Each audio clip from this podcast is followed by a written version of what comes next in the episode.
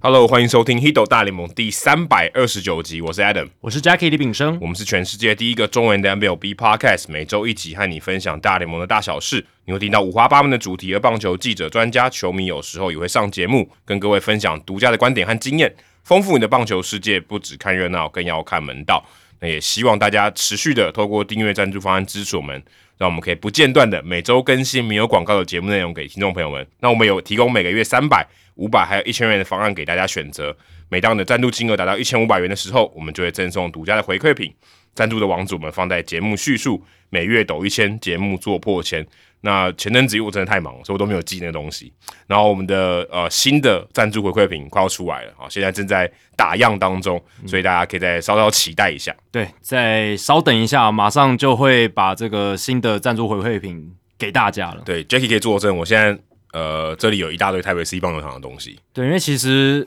我们的录音室呢，也是 Adam 的算储藏室，啊 就是不管是哪个节目的这个回馈品啊，基本上还没寄出去之前，都会绽放在这边这我样。这边的价值超高。哦如果是按照回馈品的价值来 看，对，全部集中在这里，密度最高了，啊密度最我高。的房租也包含了仓储费。没错，没错。好，那刊物跟补充的时间呢？针对上一集听众的补充，那许俊生，哦我们的资深听众哦，他也有来给我们补充刊物一下，就是足球员 N E U E R 的念法啦，他有给我们一个明确的解答，就是诺伊尔 Neuer 应该是这样念吧，Neuer 这样子。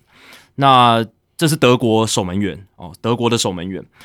然后他也补充说，现在的守门员就是足球的守门员，真的是会出到大禁区之外的哦，就是那个门外面那个框框外面去。而且老实说、哦，现在传球能力好像真的大于守门能力了。他意思是，对于守门员来讲，好像传球比守门更重要，比较变成传球是捕手的防守，守门是捕手的打击的概念，就是这个重要性的次序有点对调。以前我们大家都会觉得，诶，守门员你就是守门嘛，啊对啊这是你最主要的工作。但是呃，俊生跟我们讲说，现在的足球好像对于守门员来讲，传球比守门来的更重要。有这样讲起来，守门员的守门没那么重要，可是捕手的捕变得比较重要的意思哦。呃，应该是说，如果套用到棒球，会变成捕手的打击比捕手的接捕重要。他的意思应该是这样。哦，可是他这边后面写比较变成传球是捕手的防守，守门是捕手的打击。对他这个是一个比喻说以现在棒球状况，还是捕手的蹲捕比较重要嘛。哦，对 OK，OK 所以有点像是传球已经变成捕手的接球了，然哦后懂然后懂手门已经变成捕手打击这样的意懂思懂懂对懂对懂对对。但现在的棒球没有像足球那么极端，现在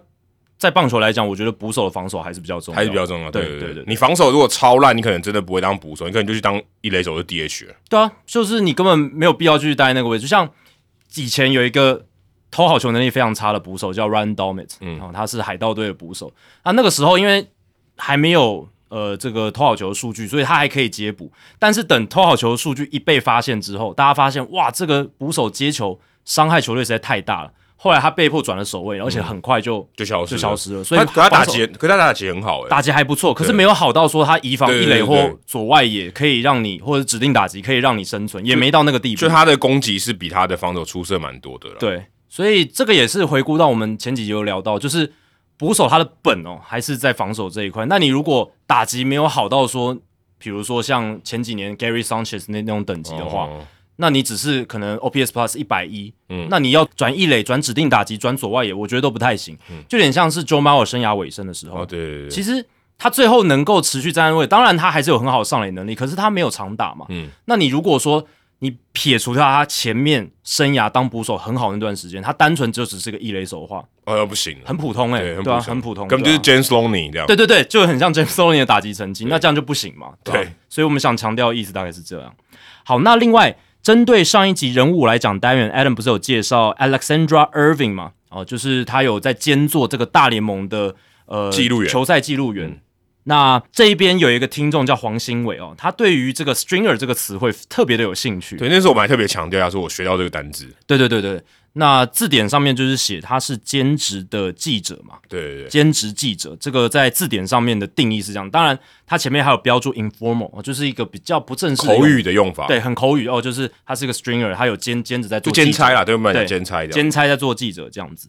那我也回顾了一下，就是这个在报道里面写到 Irving 他的这个身份，他之前是有做这个 MLB Stringer。那我也去查了一下，其实大联盟里面就有一个职务，它的职称就叫 MLB Stringer。这真的很让人误解。对对对对对对对。但是他，我相信他会取这个名字，某种程度上也跟这个 Stringer 这个字本身的意思有一点关联对嘛。对对那 MLB Stringer 他的工作内容是什么呢？他其实就是负责输入这些数据，还有一些数位的资料，这样子，球路追踪、足球记录的数据输入。就是那蛮 entry level 的东西，对对对，那这个是干嘛的？这个是用来诶大联盟官网上面有有 Game Day 呈现的。那这个东西就是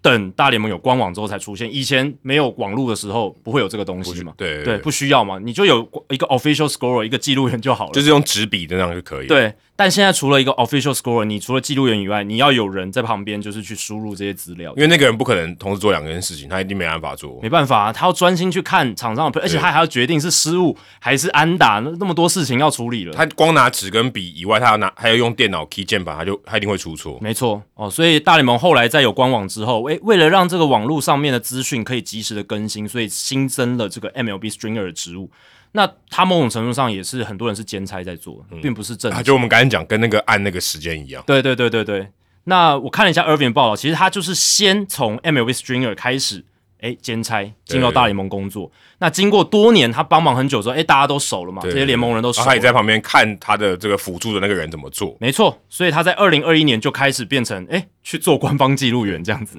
所以是这样子的一个脉络。所以这里他报了里面 Stringer 就是指 MLB Stringer 的这个职务这样子对，如果我们前面加什么 third third stringer，就是代表三军啊，啊，对对对对对，这个是另外 Stringer 的意思，对在运动联盟。这样 second squad 就讲对二军，然后没就错替补的。对对对 third stringer 就是更后面的，对，就感觉很在第一节这样子的感觉。就二军的替补这样没。错。好，那第三个补充哦，是针对中职明星队常常充斥兄弟球员的话题啦。那我们的也是热血听众李博勋、哦，他有台服蟑螂，对对对，他有补充说，其实职棒三年的时候，呃，中职确实组了龙狮虎联队三队联队哦，来跟兄弟象比金冠军挑战赛哦，这跟 Adam 在上一集节目中提到的一些概念是类似的。但有点不太一样了，但有点不太一样，因为那个是真的冠军赛，对对对对，那是我冠们军、啊。讲的那是娱乐性质。对，我们只是单纯娱乐性质啦。对对啊，明星队的概念。对，但是我觉得这个也是因为职棒早期讲难听，可能是反正也没规矩嘛，对就对对对， 就就随便弄了，就比较是你想草创的对时候你想怎么样就怎么样。现在感觉有点难了，对，现在比较困难。那哎而而且我觉得现在他们真的要这样做，可能被骂。然后而且嗯，球团老板可能也会也不同意吧？对对啊，也会觉得好像哎，诶是不是贬低我们这些我们狮队、龙队，好像对，低你们一阶但之类的？但必须说事实真的会有可能会这样，就是如果还是投票，还是现在还是会这样子。因为事实的投票呈现就是兄弟的球员比较热门嘛，对然后他们球迷就是比较多。那如果我们的明星赛的机制还是要走球迷票选，就会有这样子的情况不断重复对没的错发没生，错除非你改变机制，说你改变那个比重嘛。而且现在其实他那个比重，我觉得真的超奇怪。我记得好像杂志的票那个权重超级无敌高，嗯，然后远胜过网络投票的一票。可能想要卖杂志，这对，我可以理解。就是、加自己这联盟自己产品的曝光或对者对是对重要性这样。只是说这还是蛮蛮怪的，就是一般来讲就是 OK，就是一个官方的投票方式，嗯嗯，然后你为了现在要权衡，稍微去平衡一下，但你用杂志，可是杂志又很少人买，所以变得好像有点怪。就是才要刺去刺激嘛。对呃就像说你电影院早上的票很难卖，所以他要早早鸟优惠对券之这样子类的的概念，对吧、但但现在中杂职的做法对是这但样只能杂志本来就已经没有那么受欢迎，是对是是。好，接下来是念留言的时间哦。那上周 Spotify，呃，我提供大家的这个民意调查是：你觉得大股明年会续留天使吗？对，就是这么粗暴。这个粗包包，而且这可 能，哎、说真的，呃，这个很多人看到我，他如果可能平常没有跟我们聊大联盟，他看到我可能无聊想到话题，他会就会问你会，啊，我稍微有在关心棒球的朋友都会就会先问这个，或者先聊到这个。对，他就说，哎、你觉得大股会不会被交易？对对对对对，连我们那个比较熟悉篮球的导播，诶，他也在我们转播的时候，他跟我们闲聊，哦就对说，对诶对诶，大谷明年感觉会去道奇哦，因为我们那天播道奇跟天使，什么时候你家楼管、你家楼下的楼管也会问这个？搞不好对不对？他如果知道你，诶，你的工作跟运动媒体相关，他说，诶，你知道那个大谷对不对？是不是要去道奇？我觉得差不多是这种等级，真的 这个话题的普遍性差不多是这种等级。就是这么你家楼管都会问你 的，真的，早餐店阿姨可能也会问你之类的。有可能。好，那基本上两个选项嘛，会或不会。我在那个有韩国语，语问可能就不一样了。韩国语吗？ 对啊，就是会跟不会中间。哦，但我们只有提供这两个选项。那一百八十三票里面说会的有五十一票，占百分之二十七点九；说不会的，一百三十二票，百分之七十二点一。所以大概是七比三啦。哦，就是觉得不会的人有七成，嗯，七成这样子。其实这可能也，我觉得某种程度上反映了呃大联盟球迷现在对大股明年动向的一个，就是大家的一个意识这样子。我觉得这个结果我们蛮合理的。嗯，我觉得甚至可能不会的还对我来讲，我觉得还少了一点。所以你觉得在你心中，大家的意向感觉不会的人是更多？我觉得现在大部分人都看好他不会留在不会留在天使队啊，对啦，其实主流的讨论好像也是朝这个方只向，是说是明年就不会，还是今年就不会，啊，有可对能今年就不会啊。今年还是有可能嘛？交易大限之前，八零一之前，什么事都还没有发生。黄 Soto 都可以被交易了，对嗯啊不对？，之前我们也说黄 Soto 交易的门槛很高，哎，可是他最后真的发还是生，发生了，对，只是大股交易的门槛比黄 Soto 更高高。，但是对有一个已经发生了，你就觉得另外一个也是有机会因为了。技术上就是有可能发生嘛。你八零一之前就是只要天使愿意做交易，有人愿意付出天使可以接受的筹码，那那就会成真。对对对啊，这这个是不是几率是百分之零啊？是有可能就有机会只。是很低啊，对啊，只是很低。坦白说，真的很难。对，那但是明年换队的几率就很高，对啊所以这也是大家，因为我说明年嘛，嗯对，明年嗯是不是在这支球队，所以大家也会觉得，哎、感觉不会在天使的几率比较高。不过我上集有提到嘛，你看像这个资深的天使的记者 Jeff Fletcher，他也说有可能会待在天使啊，所以大家就这个好戏拉板凳继续看下去。好，接下来我也有问哦，就是说你在这个交易大限之前，你天马行空或者你觉得你希望看到的交易会是什么？因为现在进入到交易热季了嘛，嗯慢慢的可能明星赛之后就会有越来越多交易来可出现。能我们在两集后就会一直疯狂的谈交易了，应该是接下来两三集应该都会是交易案的一些余波啦，一些影响会是什么？好，那我也问大家，你觉得你想发生的交易是什么呢？那天马行空也可以。那近期很喜欢来给我们回馈的 Sean Lan 啊、他是说天使目前先发投手还不是非常稳定哦，特别大股轮值周期是投一休五，如果还能增加一位强力的先发，也是可以考虑。天马行空希望跟道奇只有一年约的一辈子道奇人 Clayton Kershaw 来做交易哦，就是让 Kershaw 来天使，感觉会有很不一样的视觉感受。没办法，这不可能不。可能啊，这不可能。 而且这个比天呃，这个这个比大股要被交易到道奇还难。对，就是呃，先把天马行空的因素排一边。如果单纯就现实考量的话，Kershaw 他今年是道奇队先发人值里面表现最好、投球局数对最多的。基本上不不可能把它交易掉。 近期当然哦，他说诶，这个有一点伤势的问题进到伤兵名单，但有可能是技术性的，让科尔小提前先在明星周休息，这个已经呃，道奇队已经示范过几次了。行之有年啦，对行之有年。那在这样的情况下，道奇非常非常倚重可以人科尔小，这个是他们季前比较可能没有预想到的啦。对，所以呃，今年要看到他被交易是不太可能，而且道奇队还要拼嘛，对吧对，对这不太可能。而且我觉得他的颜色换不了了，我觉得他这辈子不太可能去别队了。我觉得唯一有可能就是游击兵啦，哦，就回家。回家。对，这个是呃，今年季前的时候大家有在揣测，就是他还没有跟道奇签约的对时候。对对，但我觉得现在不太可能了，嗯，越来越难了，越来越那个难门槛越来越高了。因为他现在伤势，我觉得游击兵也不敢签了。那现在感觉就可能是未来一年应该都是一年一签嘛，那球季结束，反正要不是退休就是继续带 道歉，就可可能就是这样子。对对对对，好，接下来是刘军辉，好，听众留言，他说太空人决定再补一张王牌，出清农场换 Corbin Burns 跟 Devon Williams，诶，这不是不可能诶，这感觉是有一点机会，只是。呃，太空人现在农场有没人有吗？没那么好对，没我没觉那得么比较好难的是，而且酿酒人也不愿意卖啊。现在可能要卖酿酒人要卖，我觉得这个卖方的这个角度也不太合理。应该是说，我觉得酿酒人因为他们是小市场球队嘛，那他们在交易大限前的操作可以是一边买一边卖嘛，对不对？哦对，就是因为他们的卖掉阵型有价值的，呃对，或者是截长补短，对不对？哦截长补短。但我觉得还有一个很大的因素是，其实 Corbin Burns 今年投的呃就不怎么样啦，就是跟他过去几年那种几乎是赛扬奖等，有拿过一年赛扬奖嘛，哦对然后连三年都有赛扬奖票选前十名的成绩是有下滑的。而且你看他今年 K 九值才八点六，哎嗯，他去年是动辄十以上，前几年是动辄十二十三在跑，但今年三振率下滑很多，压制力下滑很多。但是我觉得如果酿酒人愿意卖，它还是一个很好的标的。当然，嗯对，这还是一个很好的标的，但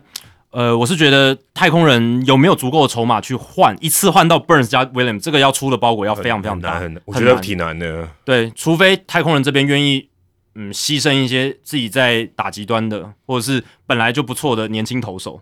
但是这样子的话，你就是自损一些，然后去换。我觉得有点，对啊我觉得有难度。对，还是有点难。如果单想换 Burns 的话，搞不好还有机会。有有对有，，嗯，好，接下来是过领 door 不是 dog，、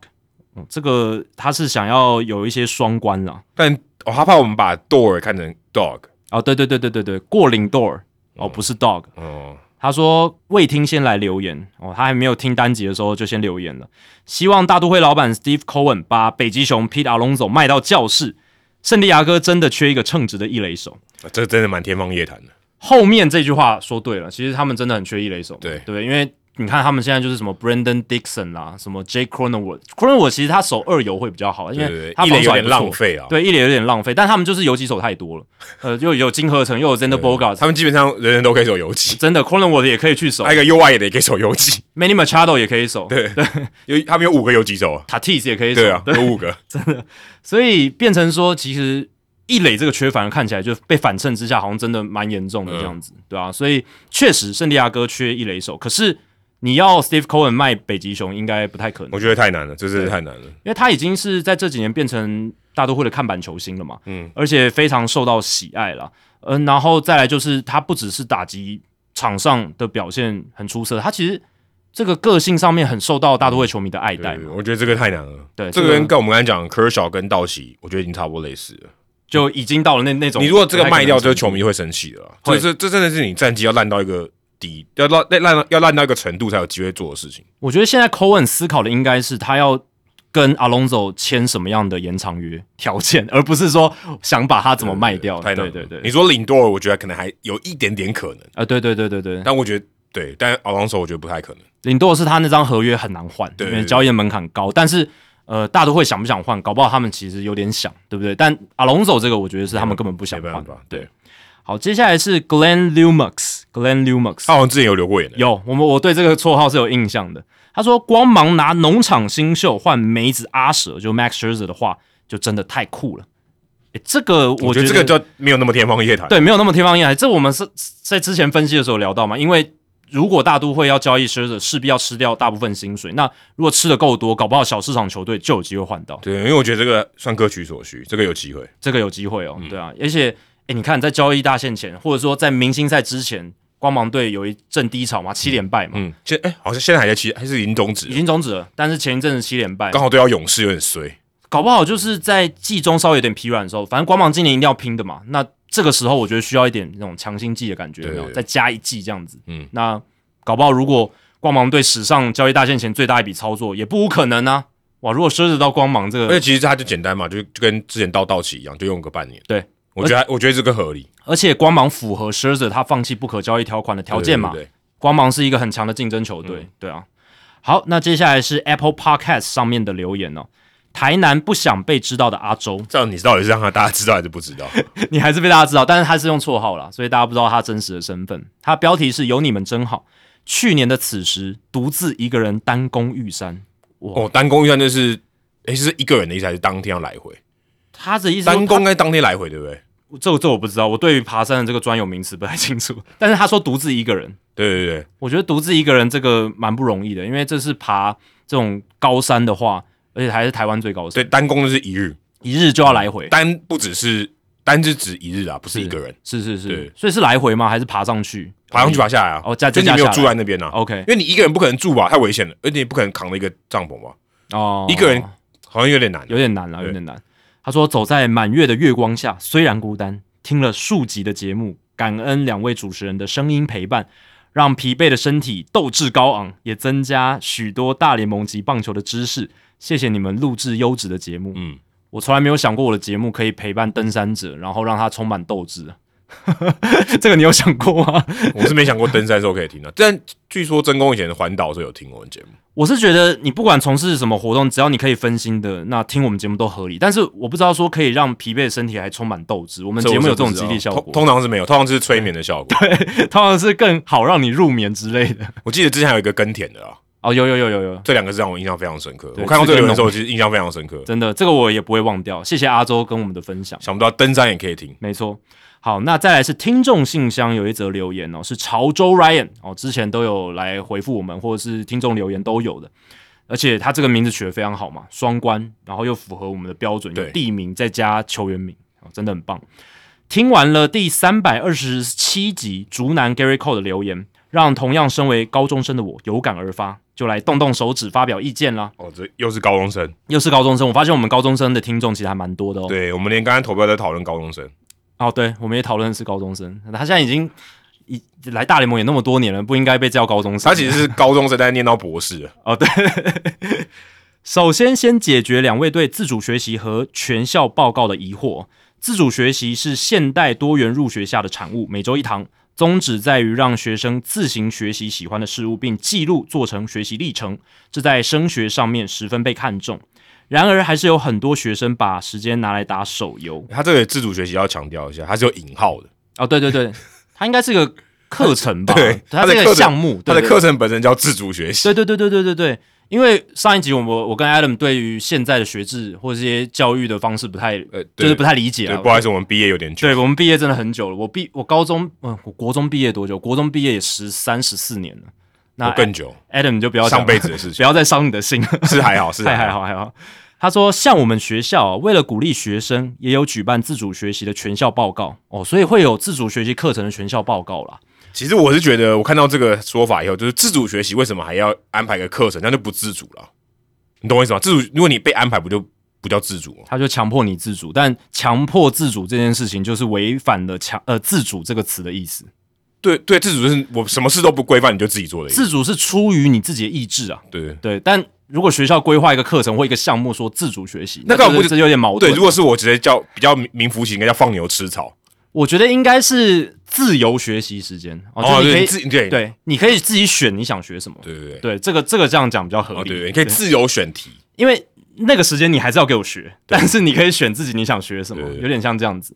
那他说报告呢采自愿制哦，所以不是说要被逼着上台报告哦啦，你自己想报告再报告，在全校集会的时候进行发表哦，可能是这种招会那种哦场这合，这压力超大欸，所以愿意自主报告的人真的诶也蛮有勇气的哦。其实很难，因为台下的听众有可能对你的兴这个话题一点兴趣都没有。对，就可能大家就是在做自己的事情，或者是打瞌睡什么的，然后你要把这个你想讲的事情，你很有兴趣的事情，把它讲完。哎，这个这个尺度蛮高的。是，就你像说，你今天去一个地方，然后你管他，你就是讲一个脱口秀的笑话，对，他根本听不懂，然后然后然后就这样下去了。没办法产生共鸣，对不对？对，因为台下的人跟你就不是一个共不可能不是因为共同兴趣而对聚集在一起的啊、对，所以你要能够愿意这样子自主，愿意去发表，一定是你真的很想分享哦，超级想分享。虽然并不了解竹南 Gary Cole 学校的做法啊，但我想应该是这样没错。我的自主学习计划跟竹南 Gary Cole 有点有点类似哦，然而不同的是，我不只参考运动世界写手们的分析，我还把自己的分析分享给大家。呃，会想尝试写文章，最大的起因就是来自于两位主持人的建议。第两百九十七集的时候呢，小弟我曾经在节目上提供我对亲身经历黑豹旗的看法。那时候两位主持人不仅称赞了我的逻辑思考，也建议我可以会诊留言，制成文章发表在网络上，再加上访问前大联盟亚洲区官方社群制作人那一集哦，就刘又廷那一集，对我们那一集在聊的时候，有带到关于媒体体育线发展的一个窘境啊、嗯，这些东西都带给了我的动力啊、让我决定去尝试，让我决定去挑战。我常常在想啊，自己是不是运动世界最年轻的写手啊？他刮胡准备升高二，所以现在才十六岁而已。嗯，对，哦，但我开始当写手就是我啦，我我现在在讲我自己，我一开始写的时候，其实有比我年纪，我刚开始写大概是大一嘛，那我那个时候写的时候有国中生都在写，对，那个时候我就觉得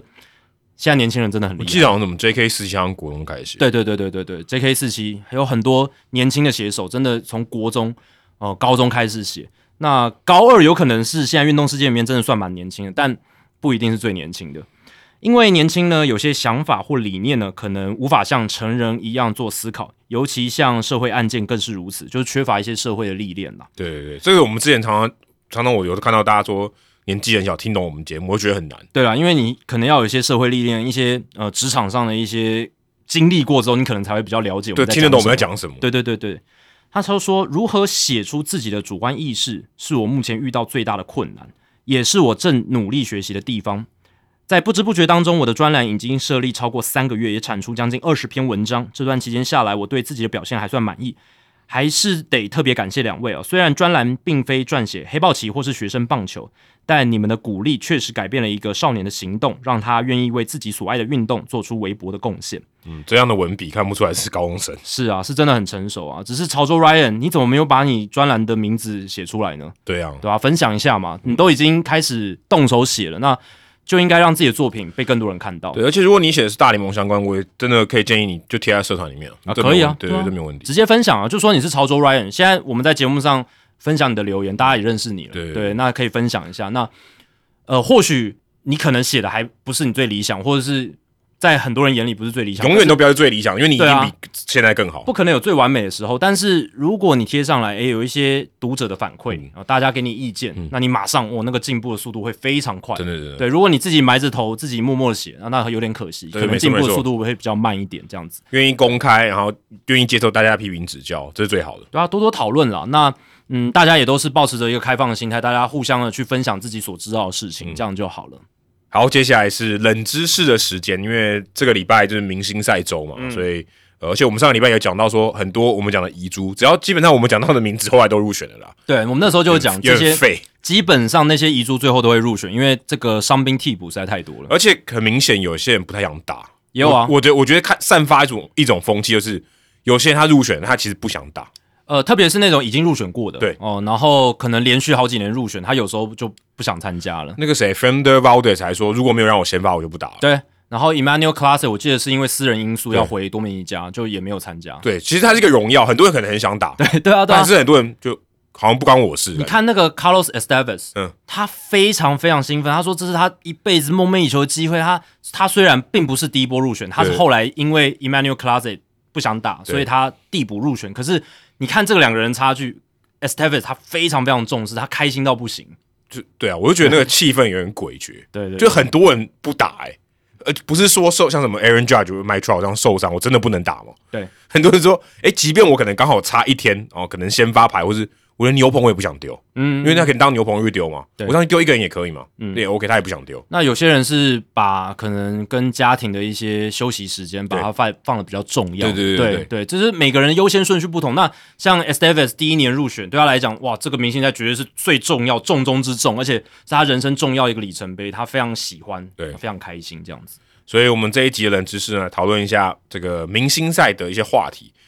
那今天的问题呢，是那一个球季里面，他所有没有入选明星赛的球员里面，他 WR 值最高的 OK 单季的。所以先决条件是没有入选明星赛对，，然后 OK 他的他的 WR 值好是史上就是所有的里面最高的 OK，OK 单季的，我知道了，我知道了。所以就是呃，这些没有入选明星赛里面，这个单季史上 WR 值最高的对这样子。哦，那这样子的话，就是提示一下是一九三三年之后，因为有那时候才有明星赛，就之前都不算了。你一九三三年以前你也没有明星赛嘛，对对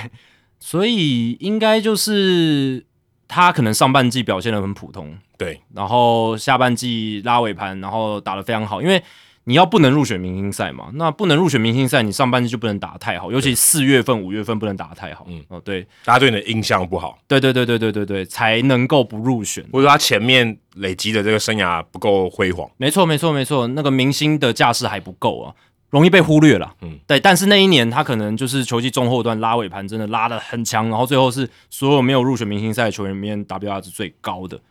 OK，所以哇，这很难猜诶，这么多球员，一九三三年到现在也九十年了欸，对啊，可是他要这么高，他非常高，但他没有入选明星赛，这个也蛮特别的吧。有没有提示啊？有提示，给你一个提示，嗯，哦他是投手，投手，对，他是投手，投手。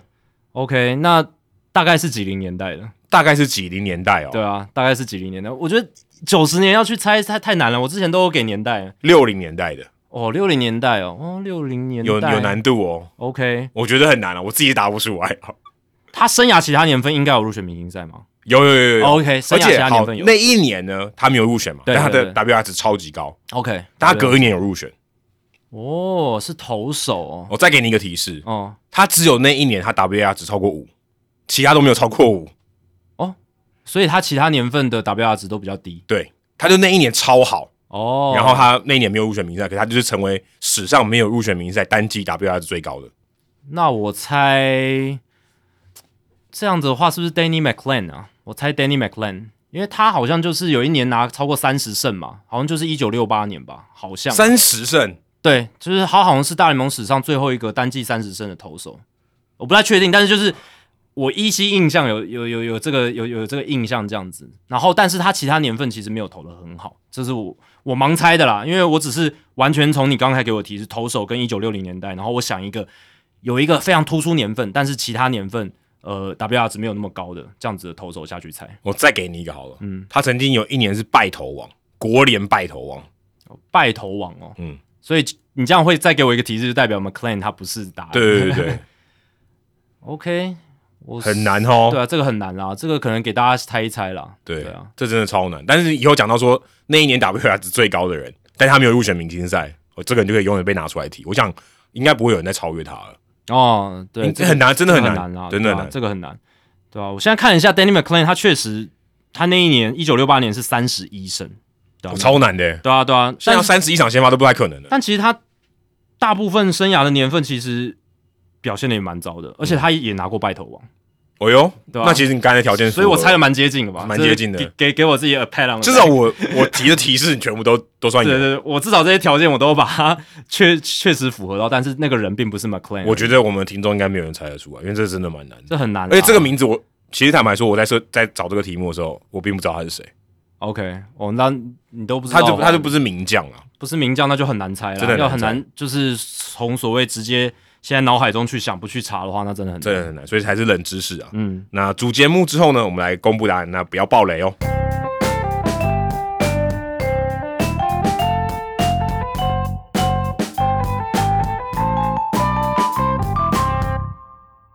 好，那这个礼拜呢，在我们录音的隔一天哦，其实你听到这一集的时候呢，呃，全垒打大赛已经打完了啦，应该已经打完了啦。对啊，应该已经打完，不大然就部是分你人可能听到边都已经打完。对，不然你只是边听边看。如果我早点剪出来的话，对对对对对对对对，那我们还是来简单的、快速的预测一下。那我在今天录音之前，啊我有丢到社团，然后问大家说：“哎、你看好谁可以拿下今年二零二三年的全垒打大赛冠军？”呃，总共有三百位的听众朋友投票，呃，百分之四十五丢给了 Pete Alonso，嗯，这有点比例有点太高了。我也是猜皮亚龙走，这就有点如果太高我来猜的话，对对啊，但合理啦，因为他参加掉第四届嘛，他经验最足，而且他拿下过两届冠军，对对啊，那第二名是 Vladimir Guerrero Jr.，他拿到十二趴的票。啊 j r a 跟 a r o z a r e n a 都拿到十一趴，哦，剩下的人都不到十趴。这也合理，因为小葛雷诺之前也参加过，然后呢，他是差一点点呃输给了这个皮亚龙走嘛，对，对，所以那一年其实小葛雷诺打得非常好，他是那一年全垒打打比较多的，二零一九年的时候。对对对，但是因为在决赛的时候输给了阿隆索，所以才没有拿到冠军金杯。只能说赛制对他比较不利。对如，果但比全部的他就赢了，没错，比总数他赢了。那大家会留下印象嘛？啊、所以有很多人就是随手一投，就是凭印象的话，一定很多人都会选皮亚隆索，再来就是小葛雷诺水手一投应该是要投给 Jera 吧？随手哦，啊水手，我水是跟随，不 卷舌，对，不卷舌，对。那 Jira 的话是去年技惊四座嘛，对对对菜鸟年就参赛，而且打得非常之好，他就是可以说那一场明星赛就让他变成全国有知名度。对啊。然后最后就是输给荒 Soto 嘛，嗯哦，但是他其实前两轮很猛，都超过三十轰，是嗯很扯。第一个嘛，第一个就是连续两轮都三十轰以上的打者，他有点像今年的 Elida Cruz 啊，有点这种类似，就是好像上班机突然有一个大明星跑出来。没错，没错，没错，这种不世出的超级年轻强打这样子，对吧、所以这样子的投票结果不意外。如果我个人预测的话，我也会选阿隆索，因为阿隆索过去我们去年其实全垒打大赛前也聊到，他对于参加全垒打大赛那种高度的意愿，然后还有在比赛过程中他很投入，他很严肃看待这件事情。他还我记得是去应该是去年吧，嗯他还是那个什么，他还准备出来那边做重训，哦，对对对对对，是去年吧？对，去年啊这画面都很好笑。可对是后来他没，后来他落赛，对啊对不对？但也还好，其实他去年打得也还算不错啦，这只但是没有之前两届好。没有没有像他头两届拿冠军来的那么好，但其实还是很够水准、啊，嗯对嗯对对都都一轮至少都有二十轰嘛，对吧、所以我还是对阿隆索蛮有信心的，我对阿隆索还是蛮有还信有心他的投手喂球的很厉害，哦，对他过去两届都是跟这个 Joss 合作哦，就是 Dave Joss，今年应该也还是他吧？哦没有不是，他，真的不是他对对对，今年有换，今年有换，这也是我想聊的。其实全垒打大赛，大家当然可以有很多猜的东西，但我觉得我想聊一下，就是每一个球员他们今年的为球投手，因为哦 OK 为球投手其实很重要嘛。我们从过去几届，包含 Bryce Harper 那一届，他跟他爸爸嘛，对对对对哦默契非常好。还有 Robinson Cano 跟他爸，对跟阿 Q 桶面，然后皮亚龙佐跟 Dave Joss，嗯嗯，对，这个配合的非常好，Joss 喂的也很好。那哦，帮助我记得还之前有做那个，应该是 Pitch Ninja 吧，嗯哼还是 Codify，还他们就有做那个重叠图嘛、哦 j u s t 全部投过去，全部好像都在同一个落点，对对对对对超对级对准，对对对，那则贴文非常的热门，因为他控的非常好，对，让阿隆佐都有很好适合他贴基一点的。本上他就是可以可可能可以说闭着眼睛都可以打那种感真觉，的真的，但阿隆佐今年换人了。其实阿隆佐他很重视他的为球投手，他第一年是跟他的表亲 Derek Morgan 合作，嗯第二、第三届就是他参赛的那两届是 Dave Joss，而且 Joss 第一次还是大都会板凳教练嘛，嗯第二次他已经到国民队，对阿隆佐还是找可以打他，这是啊拍情子分好，非常信用重，家，对对对对，非常好的这个情分啊。今年换成了叫 Mike Friedland，那这一个是阿隆佐青少年时期参与这个 Travel Team 巡回棒球队的教练。哦，十五年前的时候，他们曾经在可能休息区聊天打屁的时候，就有点开玩笑，就说：“哎、就是阿隆佐就说，我以后打全垒打大赛的话，我请你来当我的为球投手。哎，没想到十五年之后，阿隆佐真的兑现这个诺言哦，真的兑现这个诺言，哦还不错。对，但我不知道这个 Freeland 他的这个控球怎么样啦，对不对？他喂球喂的怎么样？ 跟 Kyle Freeland 一样，他的这个 Freeland 就拼哦法、 Freeland 不是 Freeland， Freeland，他我我我我不知道怎么念啦，F R I E D L E I N。哦，我我是用那个 Freeman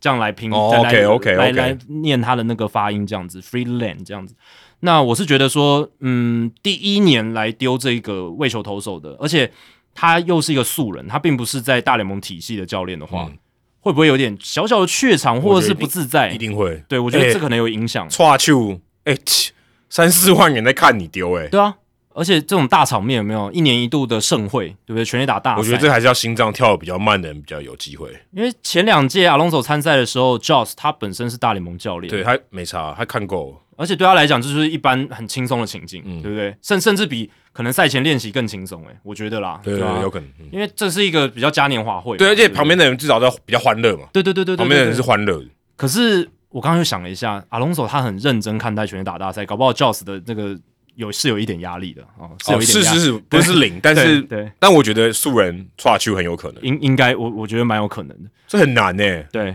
那我也查了一下每个人，我只有 a r o z a r e n a 我还没查到，那明天再来看他到底是跟谁搭配。但其他每个人我都有查到，Adley Rushman 是他跟他爸爸哦，Randy Rushman，、哦、所以也是一个父子组合。嗯，这最合理啊，我觉得、坦白说，我觉得这最合理，而且休赛季期间，其实打击练习的时候，呃，Adley Rushman 也会请父亲帮他丢而且。哎说真的，大部分的这个他们的第一个教练都他爸、啊，没错，没错，不，没错当然是我不是很强烈、很强严格的定义啊，是就但是启蒙的人一定是他嘛，就刚开始带打球看球的，通常是父亲啦。对这没有什么性别歧视，但是通常是父亲啊绝大多数是对绝大多数。然后像 Louis Robert Jr. 哦，他是请这个 Louis Sierra 就白袜队的牛棚捕手来担任他的为球投手。嗯，那主要是因为其实 Sierra 他除了是牛棚捕手以外，他们这个白袜队赛前打击练习的时候，Sierra 也常常担任他们的为球投手啊，白袜队的高挺耀，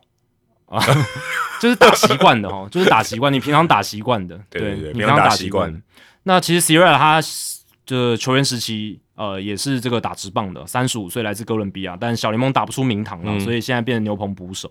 所以有底子啊、哦，这棒球底子这是够 OK 的，这个对也这个见过场面的，对，这有见过场面的。那 Adolis Garcia 哦，会请游击兵三垒指导教练 Tom Beasley，、哦、去年还是这这个总教练，对来担任这个为球投手，而且呢，他二零二一年的时候也曾经担任 Joey Gallo 的为球投手，Gallo 哦那一年有参加全垒打大赛，是所以 Beasley 他不只是诶大联盟教练，他还是已经有喂过球的大联盟教练。是，不过 那一年 Gallo 首轮就被 Trevor Story 淘汰了哦，所哦以、那时候 Story 还地主啊，哦对二对零对二对一年还对，地主，啊地主没错，但 Gallo 就被淘汰了这样子，对吧、但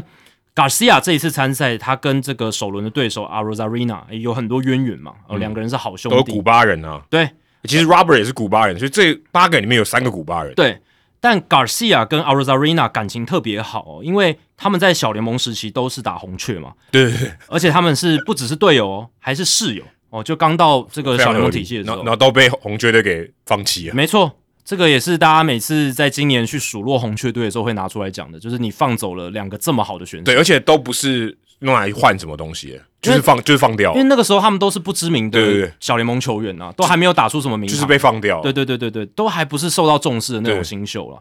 那他们就说，其实他们在整个从小联盟一路走到大联盟，他们互相给予对方很多建议跟鼓励啊。这一次的全垒打大赛虽然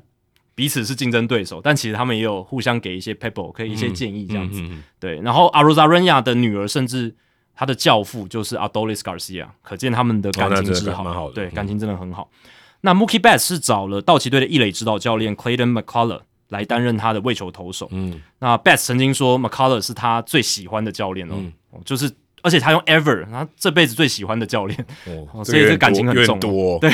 好像有点过浓这样子。但是 McCullough 有个问题是，他没有投过全垒打大赛嘛，啊，所以就不知道说他第一年的这样子的一个表现会是如何。那在最后再看到的是，哎、还有还有两个啦，Vladimir Guerrero Jr. 他二零一九年参赛的时候是谁？是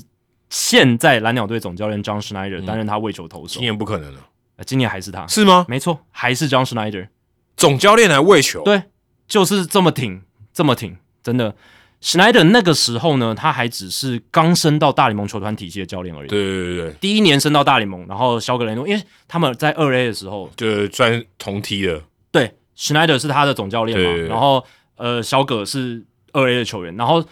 双双升到大联嗯盟，呃、全垒打大赛顺理成章就让 Schneider 来担任他的为球投手。没想到过了那么久了，已经四年过去了，小葛雷诺已经成为联盟里面的顶尖打者了，Schneider 已经变成了蓝鸟队总教练了，也是顶尖的了。也是顶尖的。那去年带队打进季后赛了嘛，结果现在还是两个人要合作在一起，我觉得这蛮棒的。他没办法找他爸了，球速太快了，可能从右外野丢，对，臂力太强，不太好控制、啊，对不太好控制，这个要投的精准他。没办法找他爸。 对，不用球速度快，主要是要控的精准。对，那最后看到的是 Julio Rodriguez，他跟去年一样啊、呃是那个 f r o m i Pena 是他的好朋友。那小联盟时期，呃，也是这个职棒选手这样的，也就是有打过小联盟这样。所以，呃，以去年 f r o m i Pena 他的这个喂球的状况，感觉可以啦，因为他喂的蛮好的嘛，让 Jera 连两轮都对啊打超出三十红，嗯对，所以喂的应该不错哦。所以为球投手其实对全垒打大赛很重要，那就看今年嗯这个冠军金杯鹿死谁手。哎、要不要猜一个比较 outsider 的？我觉得如果是我，我会猜 Robert。 OK，对你刚刚还没猜嘛，所以你猜对啊， Robert 因为我觉得比猜奥朗手有点就太普通了，太普通太了 mainstream 了。那你你给 Robert 的理由是什么？为什么不是猜地主地地主他 Rodriguez？近况最好， OK，他哦对最近我刚才我查一下，二十五场十二轰，对，这超好的吧？他六月底到七月初打疯了，对，而且他的全垒打也都很大号啊，对啊，他就是那种打出去就知道全垒打那种，他是 raw power 很强的对啊选手，所以我觉得这个很有机会。而且我在呃之前去访张玉成的时候，我看到他刚好有一次他打这个 Navarro 吧，嗯那时候是那个就是野手上来丢，是他打一个超过 Better Side 的， OK， 就是他 raw power 多夸张，而且那是啊超慢的球、欸，哎，他的纯力量，他的挥棒力量真的很强，代表他的挥棒速度够快啊。对，你如果球速这个球进来的时候，他速度慢，你要靠你的挥棒力量去弥补他的这一个开速始度生生涯前期问题就打不到球嘛，对啊嗯会，常常挥空这样，可他打到球的时候就出去了，对，所以我很看好这个，嗯，那其实，在全垒打大赛就没有这个挥不挥空的问题嘛对，都是舔着球进来，对啊吧、所你以挥空也 OK 啊，反正算时间的，是是算时间的。以前是算出局数的，对，Robert 其实这种挥空的问题一直都有哦，只是说好的时候、啊、他打到球比较多，比较多，对，对没比较错，多有或者点有点运气，选球稍微好一点点，都能够挑到比较适合他攻击的球路打这样子，对吧、那我觉得也合理啦，因为真的都是 raw power 很强的选手。嗯，那今年最不利的应该就是 Mookie Betts，这是我们之前讲过的，嗯他身材哦，然后还有像 Adley Rushman，Rushman 他是捕手，过去全垒打大赛没有捕手赢过，没有捕手赢过，连 Mike p i a z a 打过全垒打大赛吗？好像没有应哦，该哦有吧？应该有我觉得在巅峰期他应该有参赛过。是对，那呃，你看哦，其实 Rushman 他有两个条件，都是全垒打大赛史上没有得主，就是冠军得主的条件，就是他是左右开弓，他是捕手，是，这两个在全垒打大赛史上都没有发生过，就是左右开弓的打者没有人拿下冠军过，然后捕手也没有拿下冠军因为过， Jose Ramirez 去年也没有啊，对啊，去年还前年，还是去年还前年，就近年嘛，对，好那像是就是克里夫兰那一年，他就是跟这个 Mookie Betts 很像，因为他们都是啊身材比较矮小，对，那矮小，他本身 game power 是有，他单季三十轰没有问题，可是，在全垒打大赛，你需要的是 raw power，嗯就是我一挥就要中的那一野蛮力，对对，你要野蛮力，对。那跟这个比赛情境不一样的情况下，他们这种身材矮小真的比较呃劣势一点，因为他们要全身的力嗯量都要带到，然后而且要咬中球。那其实像 Robert 嗯你说像 Julio Rodriguez 这种 power 这么强，阿隆佐这种，他有时候切到球，搞不好都被都他都被他可以切出去去。对对对 对我看一下 Piazza 有了，一九九三年参赛过，哦，对就 Piazza 就刚好来台，湾的那一年的前面，而且也是很年轻的时候。对对，通常都是比较年轻的选手会被邀请抓来打对，通常年纪稍微像阿隆索这样，其实有点大了，因坦为白说有有点大，运大，但他就是跟别人都不一样，他就特别喜欢这个比赛他，就特别重视，特别重视。那因为大部分已经成名或者是已经有一些时机的选手，他可能还是会以自己的生涯还有球队对的战绩不考过量。按照现在这样的逻辑，大谷应该要打，对啊大谷现在是全垒打王，对他应该要打吧？对我说，如果按照刚刚就是哦，你全很会打全垒打，你应该要来打全垒打赛，嗯那他大应该要打，可是对他讲这不重要， Judge 也是参加一届就对不参赛了，他就是对打二零一六年那一届对马林鱼那一届，选手还是会以自己的，就是以尤其是已经参加过的，他会先以自己的生涯为考量啊。对，而且可能会放的很重，这个放的很少，对对对对对对对。那对于嗯刚加入联盟不久，或者是对于这个有兴趣的，其实他收到邀请，他通常都会点头答应。反正 e l i d a Cruz 拒绝，对他是有收到邀请，但他拒绝， Scarboroughs 建议他的，对其实他自己是想参加的。我看这报道写 b o r a s 最后给他建议，然后就是说，哎，我列出了一些利弊，有没有？那你自己权衡。那本来 Ela Eli De La Cruz 可能本来一开始也没想那么多，就参赛啊，但是他后来想一想，还是先以今年他的这个站稳大联盟，然后不要受伤，然后帮助红人队看能不能冲进季后赛对对对这个为优先考虑。而且他还没有拿到延长合约哦，对啊 j 对 e r a 啊对啊已经拿到了，他对对我对管他，我有底气了，没错我，受伤也没。这样讲有点不太对啊，但是他受伤的机会成本变得很低了。可是 i r i Rushman 也没有延长也还没有，对，对啊但他就比较冲动一点，对，但我觉得某种程度上，其实你愿意参赛，然后你知名度够高，然后球迷也很希望你参赛的话，其实你愿意答应是一种为棒球付出的奉献对精对神对，嘛。没错，对我觉得对是有种这种有，就有点像表演嘛，人家对邀请你上台，你就大方一点上台，我觉得也不用去谴责说婉拒邀请的，像 Eli d a Cruz 这一种，你不用到谴责，但是嗯你觉得可惜？可惜，但你可以给予哦、呃他可以选择不参赛，但他还愿意参赛，像 Rushman 这样子的，嗯可以给他更多的 credit，更鼓励他，更称赞他，而且他更不容易，他是捕手、欸，诶、捕手其实你一年已经蹲的那么累了他，为了状元而打，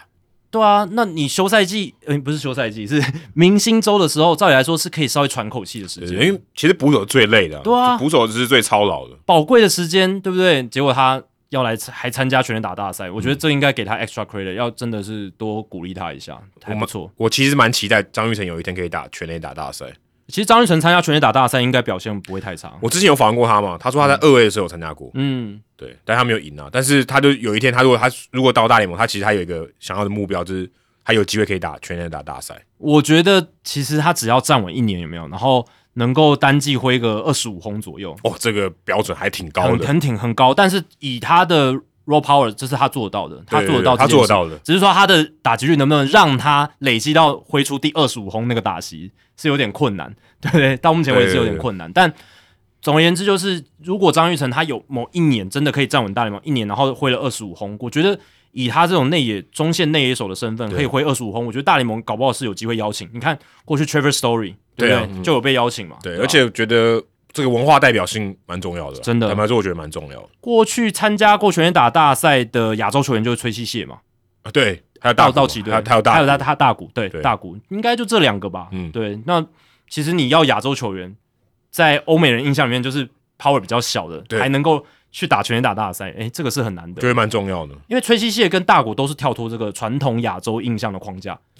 因为他们崔就西蟹他就是炮手，对他们就是一个美式打法的人啊、对对对对对对对，都是 power 但是 hitter，松井没有打过，松井秀喜没打过，对，松松井没有打过，我觉得很很可惜，因为松井算是嗯第一个日本职棒挑战美职，然后是 power hitter 代表，对对对力量型打者代表的，对对对他算是第一个，对，但他没有，比较可惜哦。对吧、其实如果铃木一朗当年愿意参赛的话，我觉得应该也也还蛮有趣的。对，嗯可惜没有，对要不可惜然没有可以至少突破这个传说，就是对他想打全垒打是打得出来的。是真的还是假的？但是我们也可以确定，他一定不是 raw power 超强那种，呃，对啦，对对对对，这这是真的吧？对我这个这个应该不会有人反驳我吧？是客观实证上我们可以看到的事情啊。对，你说今天要他赌一支全垒打，这啊只有一球的机会，你要赌阿隆索还是赌铃木一朗？我我一定赌阿隆索，对啊，而只有且一球的话，如果要比单纯的击球出速，他肯定也是对会比较低一点啦，会比较低一点。他可能可以扎实的咬中球，对，但他不见得每一球支支全垒打。因为铃木一朗大部分的生涯都没有 Statcast 嘛，对我们都不知道他击球出速多少。可是二零一五年之后有嘛？那我看了一下，他的平均击球出速大概是八十三、八十四英里，我要那不可 能，那很难啊。当然，那是他超过四十岁之后，但是我猜他在巅峰期可能平均击球输出，当然包含一些内野安打什么的。可是他击球，我觉得最强最强，平均均速应该也不会超过八十八英里，八应该不会应应该不不会对对啊，对啊，对啊，他就是比较 slap hitter 了，比较短程安打的打者对，。所以很难，但是我们也没有机会看到了嗯，哦，除非如果你坐这个时光机有机会回到我，那有可能，对对对只是有点可惜啊。那 Jackie，你猜 Alonso，我猜 Alonso，那我猜对 Robert，对，猜个冷门一点的，大家听的时候马上就可以验证我们的。对，搞不好我们两个第一轮都被淘汰，啊、也也是哎这蛮有可能的，这蛮有可能的他。们说这机会蛮大的哦，对啊，因为第一轮 Robert 是会对到谁？对到的是 Rushman，、呃嗯不不会，我我觉得 Robert 应该会过过关过首轮应该对蛮有机会。然后 Adolis Garcia 对上他的好朋友 Arozarena，呃，Mookie Betts 对到小葛雷诺，皮亚龙早对到 Julio Rodriguez，这个组合我觉得很精彩。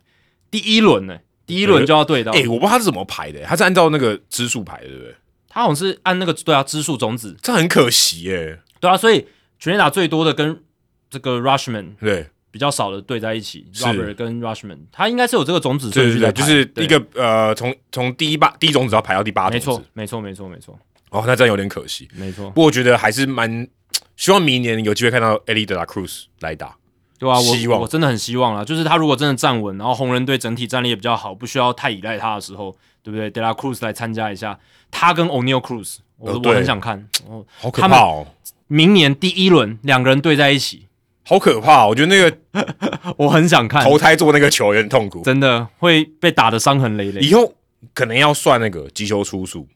不要再用那个、算那个距离了，哦，看击球出速，对对，看你能打多快。那打这样 r 多 o 快 Power 更那个更更被欣赏了。因为 Max Exit Velocity 就是这个击球出速的极速哦，其实是很快就可以反映出一个打者他的挥棒力量到底有多就强。像你们那个什么呃 F one，它不是有单圈最快吗？对啊，它也会按给你积分嘛。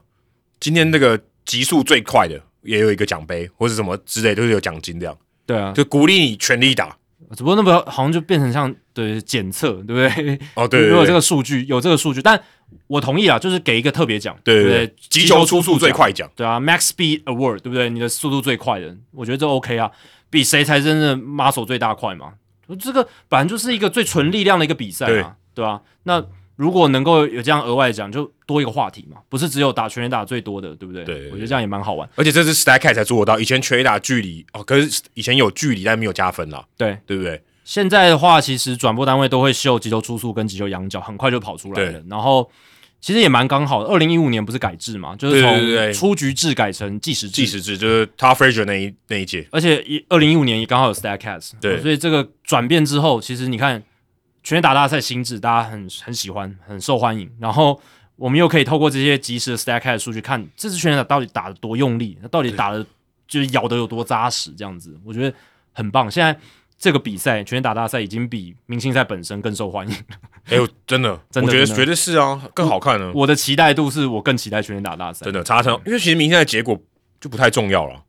那有有点像是一种这种年终大拜拜的感觉，啊所以我们也可以回到我们刚才讲的，就是有些球员他其实也就觉得没什么，就不不太重要。是，如果他他想已要经，休假，如果我已经是明星了，我不差这个。对他休假想要回自己家哦，对不想要。当然，那也是一种休假嘛。你在这个明星赛的场地，但是你如果还要上场，你就是还是要准备我嘛。他可能比较内向，他不想要跟人家社交，因为在那边对需要一直社交，没一直错跟没错，还要还要镜头还要问你什么的。他可能不是 social person 嘛，他可能就不是那么爱交际，对不对？他可能想要诶，就是休息一个诶，季中能够有个三四天的休息时间，其实很难蛮得宝。贵的，其实蛮宝贵的。对我完全可以理解他的心情。对，因为明星赛结束之后会有两天的休兵日，嗯哦，这可能是啊、大联盟球员们最珍惜的，就是一整个赛季里面最珍惜的两天嗯对年对假。对，而且是可以期，就是他可以还是可以知道那有两天的，所以对他可以安排一些事情，对，并不是说诶英语临时暂停对对联赛，然后你多了一天假，没有，不是这或样者子。是你你受伤放假，但也不对是嘛，对不对？那两天是真的，你可以安排一些事情。对对对，所以很多人会回家，这是很合理的事情，因为你你如果今天说哦你受伤你回家，但是你不希望发生这种事情。没错，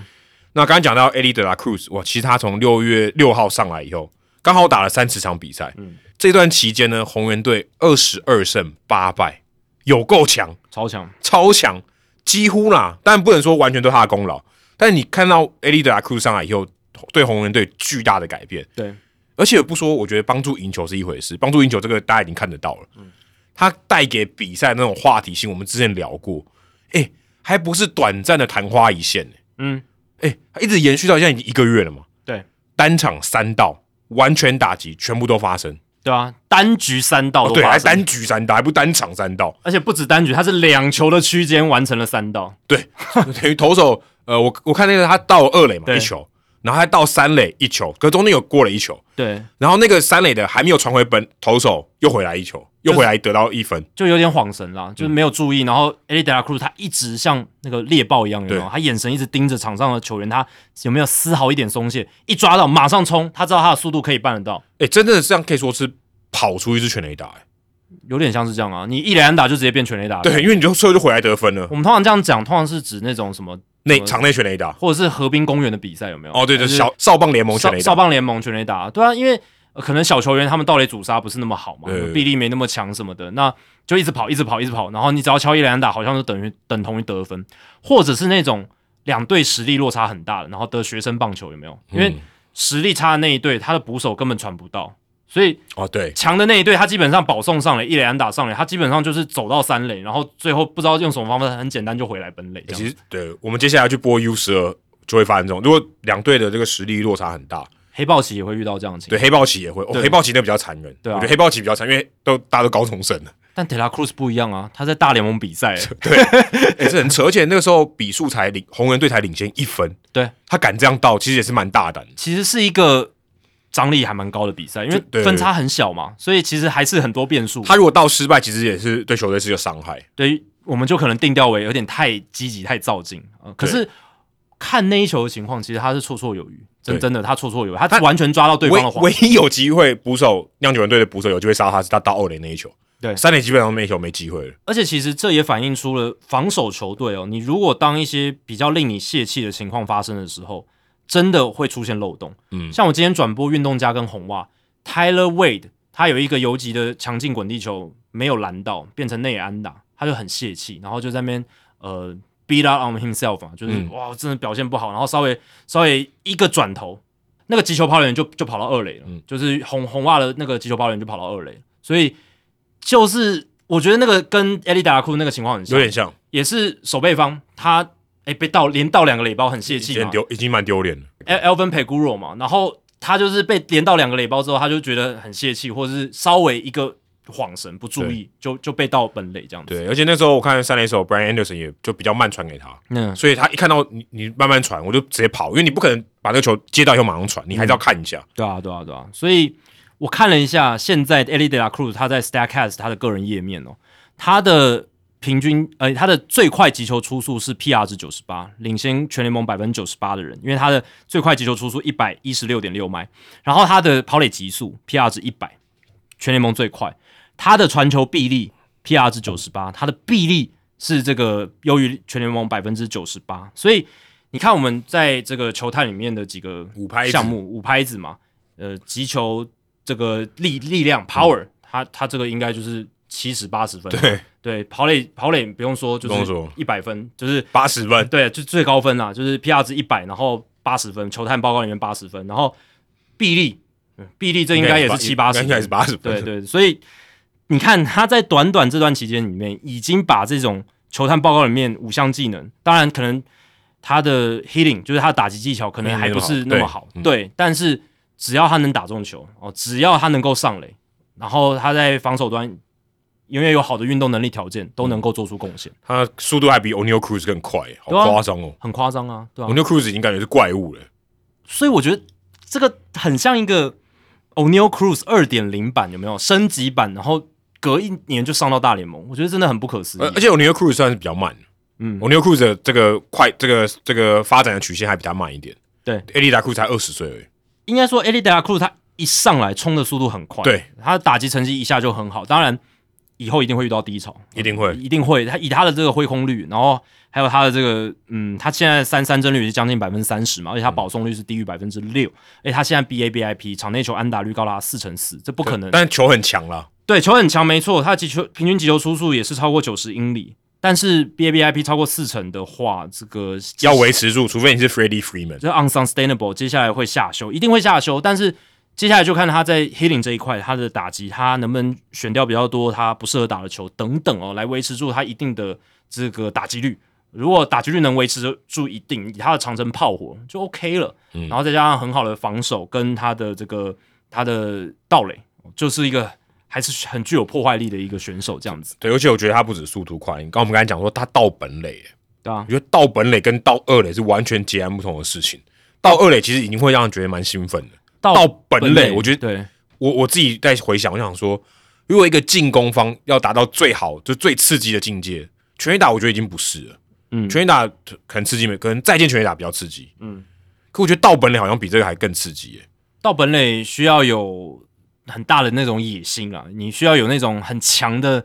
我知道那那种嗜血的那种那种那种味道，有没有而且你感觉他如果真的启动你，然后到他真的回到回到本垒那段期间，感觉血脉奔张嘞、对啊对啊，感对觉啊比你那全垒打打出的瞬间可能还要兴奋、欸。对，那当然也要有好的判断了。啊其对对对实不只是如要果很有你死掉的话就不好看了。对，但是通常会愿意到本垒的人呢，他一定要有那那那一种非常强的非常强的动能啊。然后再来就是他去判断解读场上情况能力很强，他很冷静。他到三垒之后呢，就是慢慢的看，然后呢去解读场上的情况。一有不注意，他对自己的速度又有信心，就可以到本垒。我看今年有到本垒的，呃，还有 Jose Siri，然后还有 Isaiah k i n d f l e v a 嗯嗯，本身你要有一定的速度，这一定要的。然后但是就是场上冷静的解读跟判断也很重要。对，而且你看 Jackie Robinson 最有名就盗本垒，对啊，其实我想，我刚刚想讲的那种企图心，就是 Jackie Robinson 所展现出来的。对，就有哎、种那种你知道，如果你产生出来那种企图心，那个我觉得是个人比你刚才讲的那些，不管是速度啊，不管是打击的力量啊，我觉得可能还有臂力啊，感觉这种东西是更让更让人觉得很兴奋的地方。你有这种胆识，我觉得就四个字啊，你要能到本垒，就是胆大心细，嗯，就是你胆要够大，但是你的心也要够细，这两者要同时达成，不然你一直烂到的话，其实没有用，你因还为是盗本垒很会抓到。很很，其实对盗本垒很蠢，他们都蛮蠢的，因为你就死掉一分，如果你没有中的话，你就直接浪费掉一分。对啊，而且你在大联盟这个层级吼，就是你在三垒跟二垒其实没什么差，对，然后到二垒到三垒，你就算速度再好，捕手的像 JT Realmuto、像后黑 Alfaro 这种臂力的，你还是会被抓到。嗯对，那为什么这些跑者他有速度的，他还能盗垒成功率很高？其实关键在于他的判断也要很好，对你啊到投手的垒，对不对？对到投手的垒才能增加你的一个提这个盗垒成功率。对，De La Cruz 现在十六次盗垒成功，也只有两次失败。对，速度绝对是他的一个优势，也是他能够到那么多垒的一个原因。可是我觉得里面一定有很大一部分是他对于场上情况的解读，还有对对投手动作的一个解读。即便你前面一球你已经到一个雷包，你还是很冷静诶、这对啊个其实蛮难，因为你应该觉得很爽，你会很兴奋，嗯然后你还是可以很很算静下心来观察投手。而且红人他们其实在今年季前春训的时候就已经开始针对跑垒这一块去做训嗯练。那这一块看起来在球季中是有收到一些效果，嗯当然这也是某种程度上是去因应到新球季的一些新规则嘛，嗯垒包加大、投手牵对制限制。他们就说，总教练 David Bell 就说嘛，我们也不是为了新规则得到这一批阵容去组建这个阵容，而是，诶，我们发现其实我们阵中运动能力的好手好的哦超级多、哦，对不对？Delia Cruz，然后刚上来的 McLean 这些，那我们就是去针对跑垒加强训练，那他们这一块在新规则的体制下可以更放大，那何乐而不为？对啊，你看这个，我觉得就是一个新规则下面刺激出来的一个 play。对我觉得就很好看啦。而且我看到那哎、不知道是哪个是 ESPN 还是 Fox，他就说呃，他就是有那个德拉库斯扑本垒那张照片嘛，嗯从这个鸟看的图，就正上方拍本垒那个地方，他说把这一幅这个这个照片放在罗浮宫，你就知道这个多多经典。对，已经变成一个神一般的画面了。对，就是那个画面很好看。对你，你虽然它是静止的，可你完全感觉到它那种刺激感。而且因为他在两球之内就发生了嘛，所以他那个 highlight 还不用特别剪，有没有？他就一整段直接就直接截录上去，然后你会觉得就是好像你亲临现场，然后直接就是把那一个 play 一次全部看完，对不对？对对就对不会说哦，好像还经过剪辑，这就是个 highlight 哦。对他那一局曾经呃就是连续两个盗垒，但是是不同的，好像隔了三次球之后才发生，没有，它是一连串的。嗯，这个这个是更让人感到血脉奔张的。我还查了一下、哦，史上单局就三道了，就是单局，因为你是一局里面一垒呃一垒到二垒，二垒到三垒，三垒到本垒嘛。嗯，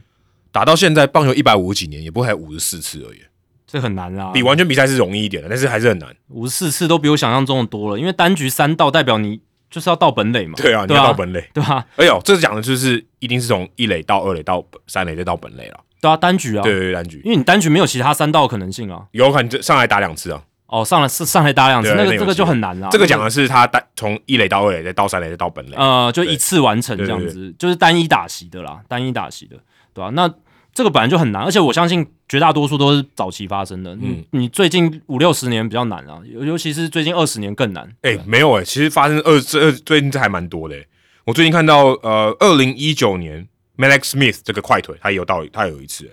然后 John Birdie 二零二零年也有发生过一次，所以其实还是有两次而已啊。对啊。呃，我我说的2017意思是，大部分五十四次里面有多少是早期的，而且我相信早期有哦很多对是了没记录到的。一九八零年以后真的很少。对啊，对啊，对啊，所以这个是很合理的啊、因为这四十年本来盗垒就，尤其是八零年代之后，盗垒就减少很哎、多。我看一下，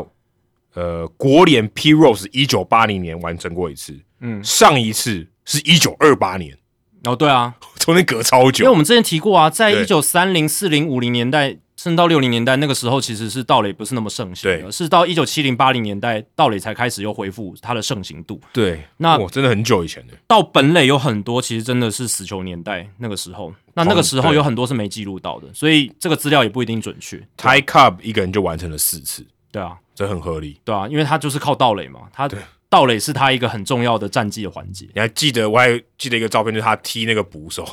嗯他他就滑要要滑笨类嘛，就他去踹那个捕手，因为他比较恶名昭彰的就是他在盗垒的时候，或者他在跑垒的时候，他的这个会用脚上的钉鞋去刺对手，对去刺对手刺刺防守球员，呃这是他的一个招牌。这不鼓励啦，不鼓励，对不鼓励对不对鼓励对啊对啊，那讲到说，哎、这个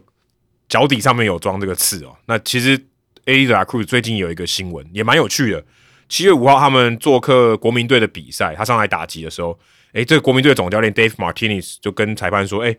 这个 De La Cruz 的棒子检查一下，哎、结果真的有东西、哎，是一个那个 Blast Motion 的一个套子。对 blast motion 就是这个球棒追踪器，对，哦我们之前有聊过，就是你对如果要算这个球棒的动能嘛，它的对轨迹，等于后面装一个感测器，对，就啊，就有点像我们之前介绍过的 strike，嗯，strike 是球嘛，嗯嗯，那你就知道它的路径，知道它的转速，那这个就变成说它放在棒子后面，棒子的尾端，我们讲那个 knob，对你就知道说，哎，这个它挥棒的这个轨迹，还有它的挥棒的速度是多少。对所以他们在练习的时候，可能在春训比赛的时候，是在呃组内练习的时候，可能做一些调整啊，什么时候他们会放那个东西来追踪。可是我想，哎、实战的时候是可以放的、哦。我我后来看了一下新闻，他写说里面是没有追踪器的，它只是一个空的壳子，它只是一个壳子。哎、他就问他说：“那你为什么要放个空的壳子？”他觉得感觉很好，他觉得习惯，他觉得那个 feel 很好。我觉得是迷信啊，就是说他可能之前带着这个套子上去打击的时候，他打的很好，他就觉得说，诶，那我接下来都要带这个套子上去打，就这样对子。我觉得棒球员常常这样子啊，对，因为那个也没有什么重量嘛，你也没帮助你干嘛，对不对？对啊，其实没有没有没有什么帮助，几乎没什么那个没有重量帮助，那个重量是应该是感受不到的。对啊而且其实棒球员就是这样嘛，有有时候很迷信。我之前转播的时候还看到一个球员，他是把这个口香糖粘在他的头盔上。哦，这我们有转播到，对对对对对对对，我忘记那个球员是什么了，反正是是是谁了，反正他就是粘粘一个口香糖在这那个天打头盔的上，嘛我记得他那天打的很好，是谁啊？现在想不起来。没关系，不重要。但对总而言之，就是只是想强调，球员他有时候在某些情况下，他带了某个东西，或者是做了某件事，他打得是很好，或投得很好，他就一直这样做，就会这样做。当然，我不知道 De La Cruz 他，因为他没有透露到那么多，对可是他确实就是带了一个对他其实科学客观上面对他没打有击什么没有帮助的对东西。对那后来其实花了一点时间嘛，因为裁判还跟纽约那边做确认，说到底这个这个可合法不合法？对，可不可以？O 不 OK 这样子？那 David Bell 就是红人总教练的说法是说，他们这个是有经过许可的，就嗯是说，哎、l a l a 戴拉库他带这个空的壳子上去，可不可以打？其实他们是有经过许可，只是场上裁判不知道嘛，他们哪哪管得了那么因多为东因西？为因为其实也没没有人这样做，对那也不会说这么多细节的事情都要赛前都跟裁判先讲好，对他们可能也不会记得。所以反反正就是那个时候花一点时间，哎、跟纽约那边稍微联系一下，哦，厘清了，那比赛也继续进行。后来 LA 达 Cruz 打了全垒打，不过他那个打席他把它拿掉了，那个打席还被三振，对，因为那个打席就是当下裁判还没有搞清楚，反正就所说以你就把它先拿叫掉他了拿下来，所以后来确认之后说 OK，他之后的打席他才把那个套子又装回去，但他打了全垒打嘛，所以他就是对着国民队的休息室就比了手势嘛，就是就是说比那个棒子，他对啊说你在检查啊，我我我带与不带，对不对？其实这个对对我来讲就是给你们好看，对啊，哎诶没有啦，他对感感觉上他的结果感觉是带有带有好呢，没差啦，对对啊没啦差啦，他他的意思应该是说你在检查啊，你我你还有你是检还查打也没用啦，哦我我觉得是这个意思，他只是想呛瞎啦，对吧、我的意我的感觉是这样啊，对吧、不然他难道真的要承认我带这个才变强吗？这样也不不好是，但他对啊可能感觉就就心里感觉可能比较好。对他就是要就是秀给他们看，对，就是说嗯你你在检查，你看你检查也没用，我我我打我还是打出去这样子，对，那场那一支全垒打超远的，四百五十五毫英尺，就超发远泄的，对啊，对就是在发泄打一，个这个上层看台的，对啊。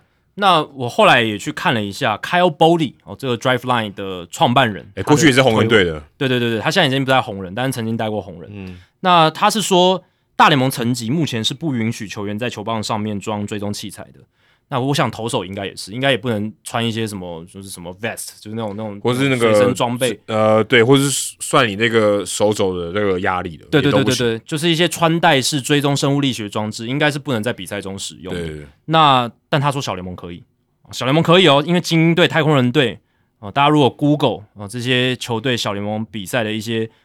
照片的话，你其实可以找到说精英队、太空人队他们小联盟打者哦、都有带着这个 Blast Motion，嗯就是球棒追踪器上场打击，在比赛中使用，所以看起来小联盟是可以，但大联盟这边不行。那我觉得这有一部分也是因为在大联盟任何一切呢，你其实都要经过球员工会的同意，对劳资协议要把这个东西规定规范清楚才行。因为我们之前有聊到嘛，这个穿戴式装置收集呃球员的数据，当然常常是用来帮助球员哦，或者说做更好、更精确的评估。嗯，可是球员工会也会担心说，如果收集的太普遍、太频繁的话，会不会被拿来呃作为让球员被减薪或者是被释出的一些因素这样子？哦，就是你有点资讯透露的太多，对对对对，就是球员掌握太多球员太私密的一些资讯。当然，球棒可能还好了，我就觉得但是。还好啦。但是如果是投手什么转轴，就是手肘转的角度啦，或者是什么就是更生物力学的东西，那这种东西如果稍微有些数据的变化，那球员可以被看出，被球队看出说他可能快要受伤了，或是已经受伤了。哦，当然这可能也是帮助到球员，但是球员工会这边会担忧，太会被这些数据会被拿来做对球员不利的使用。我是觉得，感觉在小联盟使用最大的原因还是因为养成了，你可以更好的去培养，去去抓住一些你需要的资讯，所以他可能也许他说，哎、这个东西我们可以放行这样做，呃，我觉得最主要是没有人去帮小联盟球员来说，哎、这个不行，或哪个可以，哪个不行，球球队说了算嘛。那球队当然是要对你刚刚讲没错，养成的角度，他当然是要收集越多数据越好，所以他比赛中就直接弄弄上去。那就大联盟比赛就不能这样，大联盟比赛如果球队要装的话，他就是要经过球员工会的同意嘛。对，这是一个吧很大的关对卡。啊但是小联盟，我觉得他会让他做，我觉得主要还是因为对可能公平性多少，我觉得会有点影响啦。但是他可能觉得养成更重要，当然就是养成发展，因为小联盟的比赛输赢也不是那么重要，让他可以持续的进步，让他可以持续地累积经验，然后你可以在呃这个过程中有更好的辅助，或许他们觉得这是更更重要的目标。因为呃，练习是一回事哦，你在练习或者是投打练习的时候，你装这些东西去收集数据，对，是有一些参考价值。可是实战里面的一些表现，你要看出这个球员在实战情况下他的这些生物力学的数据，或者比较他难挥棒的就数比较数难嗯据比较难。对，所以小联盟会用这些穿戴上装置，让他们在场上直接去收集数据。这个我觉得背后原因当然是这样，当然最重要最主要的动机就是他要养成球员，他要嗯筛选对球员，他要找出好的球员，然后或者是呃看怎么样去帮这个球员做调整，让他修正这样对，子。特别是在比赛中啦，你对如果在练习的时候都可以带啊，没差。但如果你在比赛的状况就不一样，他也看不出来了。对，那我个人是觉得呢，在大联盟比赛里面呢，呃，还是要尽量减少这种穿戴式装置的使用哦。第一个是呃，会因为如果这种穿戴式装置未来如果被允许的话，在比赛我说实战中被允许的话，可能会增加这种科技作弊的一些风险哦，不管是呃骇客啦，或者是呃一些资讯传递啦什么的。可是这个 PitchCon 也有啊，对，但 PitchCon 是很简单的东西嘛，它我觉得这个应该是可以克服。就是如果你说避免被害，就对是如果今天他拦截的数据，我觉得这个应该是可以积极的去做到这件事情，应该可以。当然了、啊当然了、对当然，如果你愿意积极的去仿嘛，但是就像很很很多东西，你开始做重播辅助判决，开始架摄影机，但就有人就开始用摄影机来来来做太古达人作弊嘛，是是是对就是一定会有一些呃作弊的空间，这样，这是一个啊，我是这是一个一个顾虑。那再来就是，我是觉得，嗯，比赛中的的东西呢，就还是尽量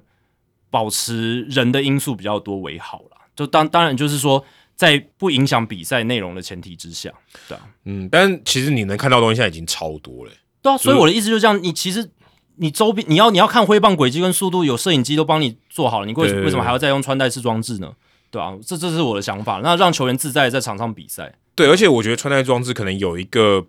我觉得比较弱的地方，是因为它是有外外部的一个介入嘛，等于它是一定要穿在、穿在身上、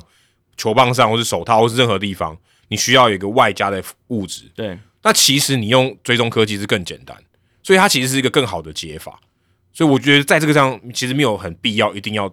说啊，我们一定要用穿戴装置。我觉得这个需求性可能也没有到那么大，因为就像我们刚才讲 strike 嘛，你如果今天有很好的球路的追踪的系统，其实你也用不到 strike 嘛，你也不需要这种、呃，有点像是一种呃加强版，可呃可能就是强化的一个用具，你不需要这种东西了。但我想，呃，穿戴式装置它会不断的被开发，而且大联盟球队内部非常盛行在运用，而不只单纯用摄影机，就代表其实穿戴式装置它的精确性一定是更强，而且它能够看到的东西应该是更多，绝对比摄影机做的东西可以做的更多，这是我我的想法啦。哦，不然为什么这些球队前仆后继的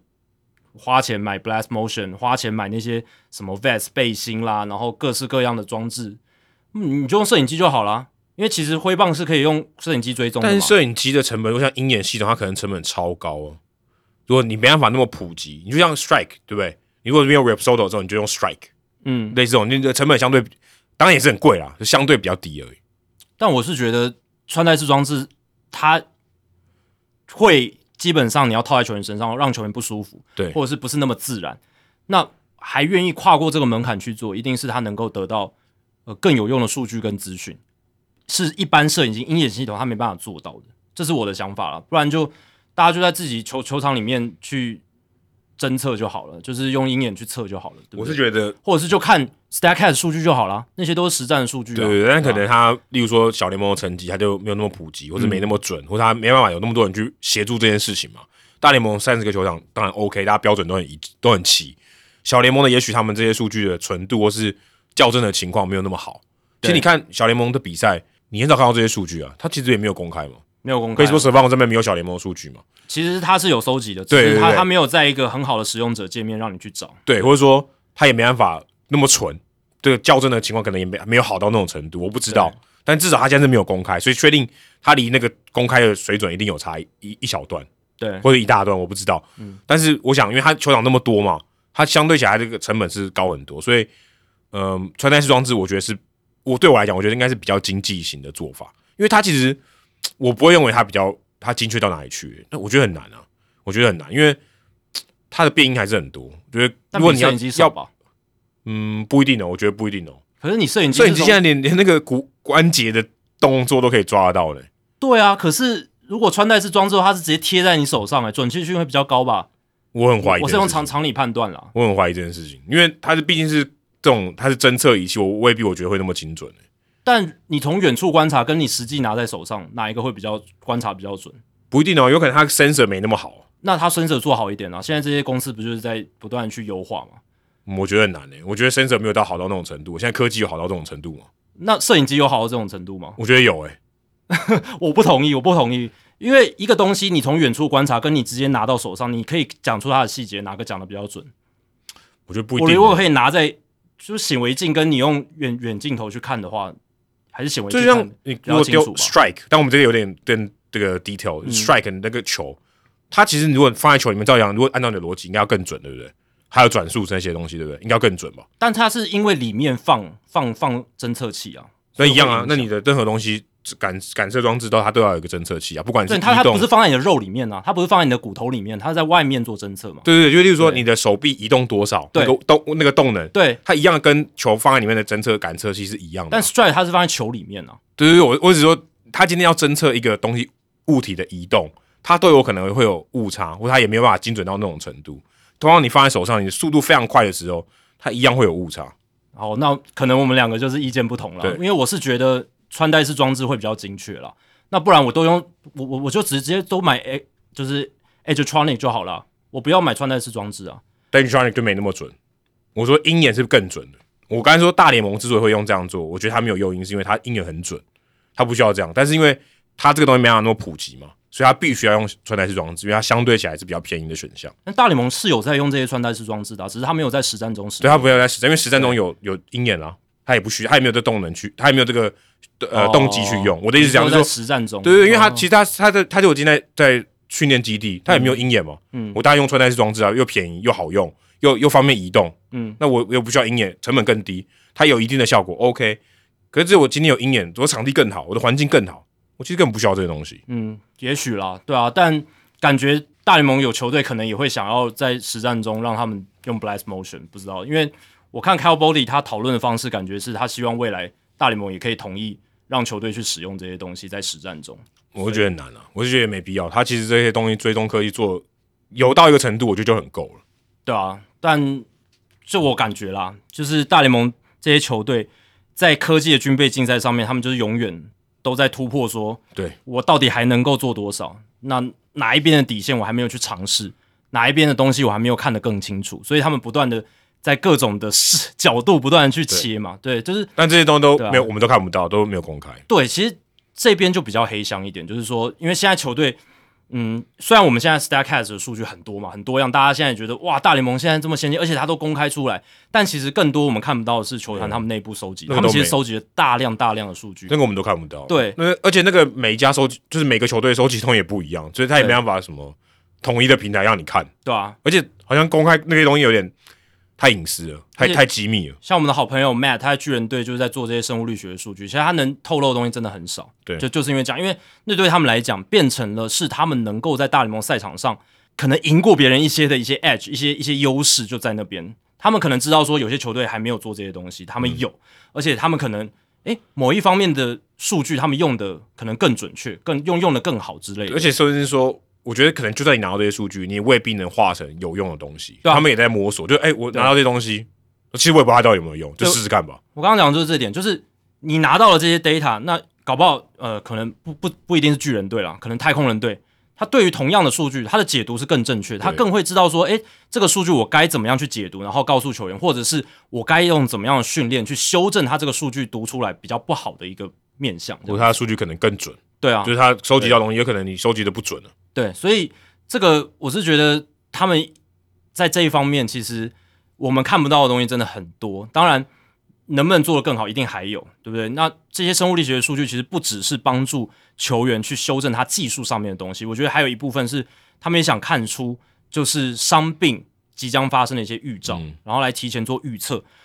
如果我可以提前预测他即将快受伤，或是他要受伤前他有一些征兆，我可以提前做预防。这样，甚至说签合约的时候更准嘛。你啊对如果今天会延长合约，你现在人是我的人嘛？对，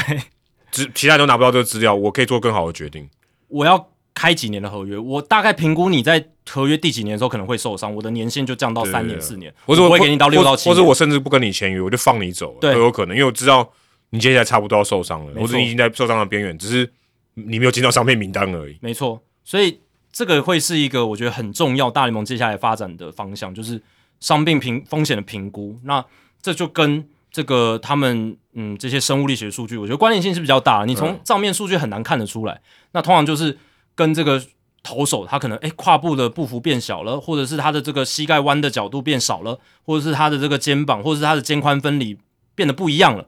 有可能是他某个地方在痛，他开始做代偿的动作，所以导致他可能肩宽分离跑掉，或者是他开掉，或者他某个角度出问题。那如果能够提前有一个征兆，马上来做调整，或者是说修正，减少伤病，减少伤病名单的使用，那你搞不好就会是下一支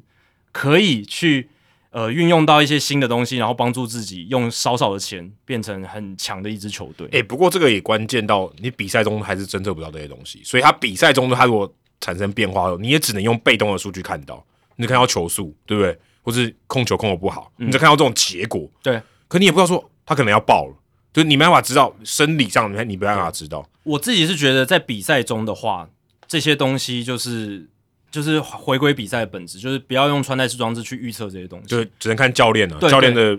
这个 sense 和他观察力好不好。对，因为你如果真的好，以后都是大家在比赛中用，不管是用摄影机或穿戴式装置，就能够直接知道说，哎，他的这个接下来十球之后就会受伤。嗯那这样就我就觉得好像我们就有点走太极端了。对，我觉得这些研究你当然可以在练习的时候，在呃平常做准备的时候，你可以去做，没有问题。但是我觉得比赛里面，呃，就有点像是我们一直在争论到底要全电子好球带，还是要这个好球带挑战制度嘛？那现在看起来变成挑战制度占了一点上风，我觉得某种程度也是因为，呃，我们觉得这个比赛它要好玩，它有娱乐性，它那个本质还是要在嘛，就是人在打这个运动的本质，对啊，不然就是都是用数据模型做预测，数据模型去跑，因为数据模型它也可以预测一个球员的伤病风险嘛，对不对？也可以。对吧、那如果你再加入一些生物数据，你也可以做出一个更准确的这个伤病模型，然后下去跑，也可以跑出一个预测。哦但那样子就很无聊嘛，所以我是觉得比赛本身场上的一些意外、不可预期性，人的判断，我觉得成分还是要高一点，这是我的想法。嗯，不过如果以维持健康的角度，我还我还蛮支持说，如果他可以有更准确，可以知道他现在会不会受伤，也许让他可以更延长这个这个产品的这个寿命，嗯，也许也是好事。对啊，对，就预防受伤的情况。例如说，不讲别的，如果你知道脑震荡，你可以用量化的。对，你现在没办法，现在没有很量化嘛，你在场上没办法量化嘛。那如果我今天我可以告诉你说，哎、不管是美式足球，或是捕手，或是什么情况，我可以马上知道你现在脑震荡，可以用量化给你一个分数，我可以让决定你要不要下场。对，这个我觉觉得得不错。如果有发明一个机器，就是说，诶，选手已经被球打到了，那你可以有一个仪器，不管是什么仪器，然后去测量一下，说，诶，哎这个脑震荡指数是多少？超过多少，你就要一定啊要被换下场，而且要进脑震荡伤病名单。我觉得这样 OK 啊、或者是可能捕手的头盔或是哪里就有一个这种可以一个 sensor 之类的，可以告诉你，哎、他现在脑震荡这个风险很高，对，我觉得他要下场。这样这个我觉得 OK 啊，因为它跟棒球比赛没有什么关系。啊对对对，但是我对对但是我觉得这种穿戴式装置，我觉得可能会比较好，就是你让受伤不要这么变得那么严重，是你有更准确的判断，我觉得这也不错。对啊，就是比如说，它不一定是侦测你的这个肩膀的角度啦，或者是什么弯曲的角度，而是它侦测你的韧带是不是已经有磨损，对不对？或是不是已经拉伤哦什么的、这个很细耶、这对个啊很难诶、这很难啊，但这就想象嘛。但五五六年前或者或者二十年前，谁谁能想得到 Chat GPT 这个东西这么快就出来，对不对？所以我就觉得很难说，搞不好运动医学还有这种科学侦测仪器的发达，搞不好十年后就有这样的产品出现，说不定啊。嗯，可能对啊，我相信现在应该有这种很好的侦测科技，或是对这种指导，可是它没有那么普及，它可能是很很精密的医学科这种仪器，那你现现在那个要仪不要器普及很难，对啊，现在那个仪器应该是有啦，但是就是很大台嘛，对或者是很贵嘛，就很贵是不是很简单可以做量测这样。就不普及啊。对啊科技对啊或者说它可能也没有普及的需求，嗯不知道，也可能它就不需要普及嘛，对很，多东西不需要普及。可能只就是你必须，比如说像 PitchCom 这个东西，呃，它现在是大联盟可以用嘛，就是已已经开始用，那它也许未来就会，它如果能够再减低它的成本，它就能普及到三级棒球。但现在三级棒球是还没有 PitchCom 这个东西，对吧、嗯就是需要需要一点时间吧，对啊吧、需要一点时间，或者是或者是你到底这个产业有没有大到说需要对，这样这我样子是的我普是及蛮性对我是蛮怀疑职业以外很需要很需要 pitch con 哦，嗯，我是很怀疑，因为它没有娱乐，它的娱乐性不需要那么高，对啊，然后你要这种东西增加比赛的复杂度，我是觉得诱因可能没有那么大，嗯，我是觉得没有诱因没有那么大我是觉得 PitchCom 是减低比赛复杂度了。哦，可是他可能要多一个东西啊，我们今天还要准备啊，比赛可能对裁判还会发现故障啊，那没办法排除，我们有这些人啊，但所以如他果他一套只要比如说五百块台币的话，是不是就可以？哦有那那对啊，那可能要很久以后了，很久以后嘛，对啊，我我意思就是这样嘛，就是有些器材它如果就像四十年前电脑没有人买得起嘛，是但现在大家人手一台 iPhone，对不对？嗯这 就是智慧型手机。也许有一天真的连基层棒球都的就标配，就是你买一个棒球的所谓的装备的话，它就会附一套 PitchCom 在里面之类，哦我不知道。，有可能对对啊，有可能这个东西就变得很普通了，对我觉得可能就是普及度很高。嗯，那刚刚讲到很多哦我们在训练的过程中会需要用到的东西。那洋基队在我们录音的这一天哦，来了一个大，算是蛮大的新闻，Dylan Lawson 他们的打击教练被开除了。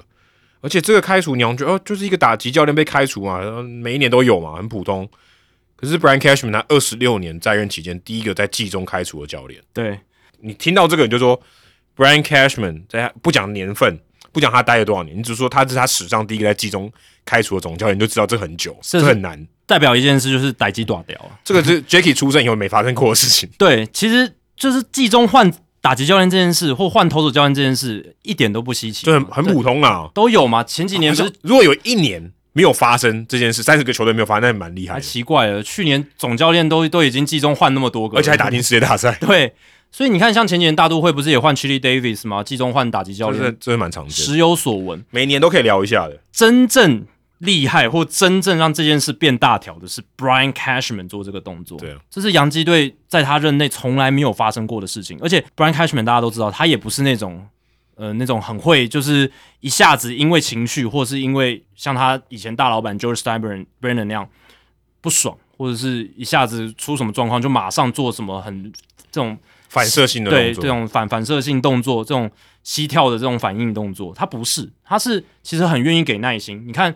Joe Girardi，他前几年带也不错，可是到后面其实已经那个关系有一点变得不是那么好，他也是撑了十年才离开嘛。十年超久，他对啊们说真的超久。而且 Aaron Boone 上任之后这几年，杨基迷骂的多凶，有时候啦，有时候是骂的很凶嘛，对不对？然后呃，说要炒他的人也是很多，可是他也从来不会做这种比较反应式的，嗯嗯对，就是有点像 Steve Cohen 呃前几个礼拜那样子的发言，就是他不会去那么快的呃就说不给耐性哦，但这一次真的可能也连他也忍不住了，对因为打得真的很烂啊。对因为而且我觉得最大明显是因为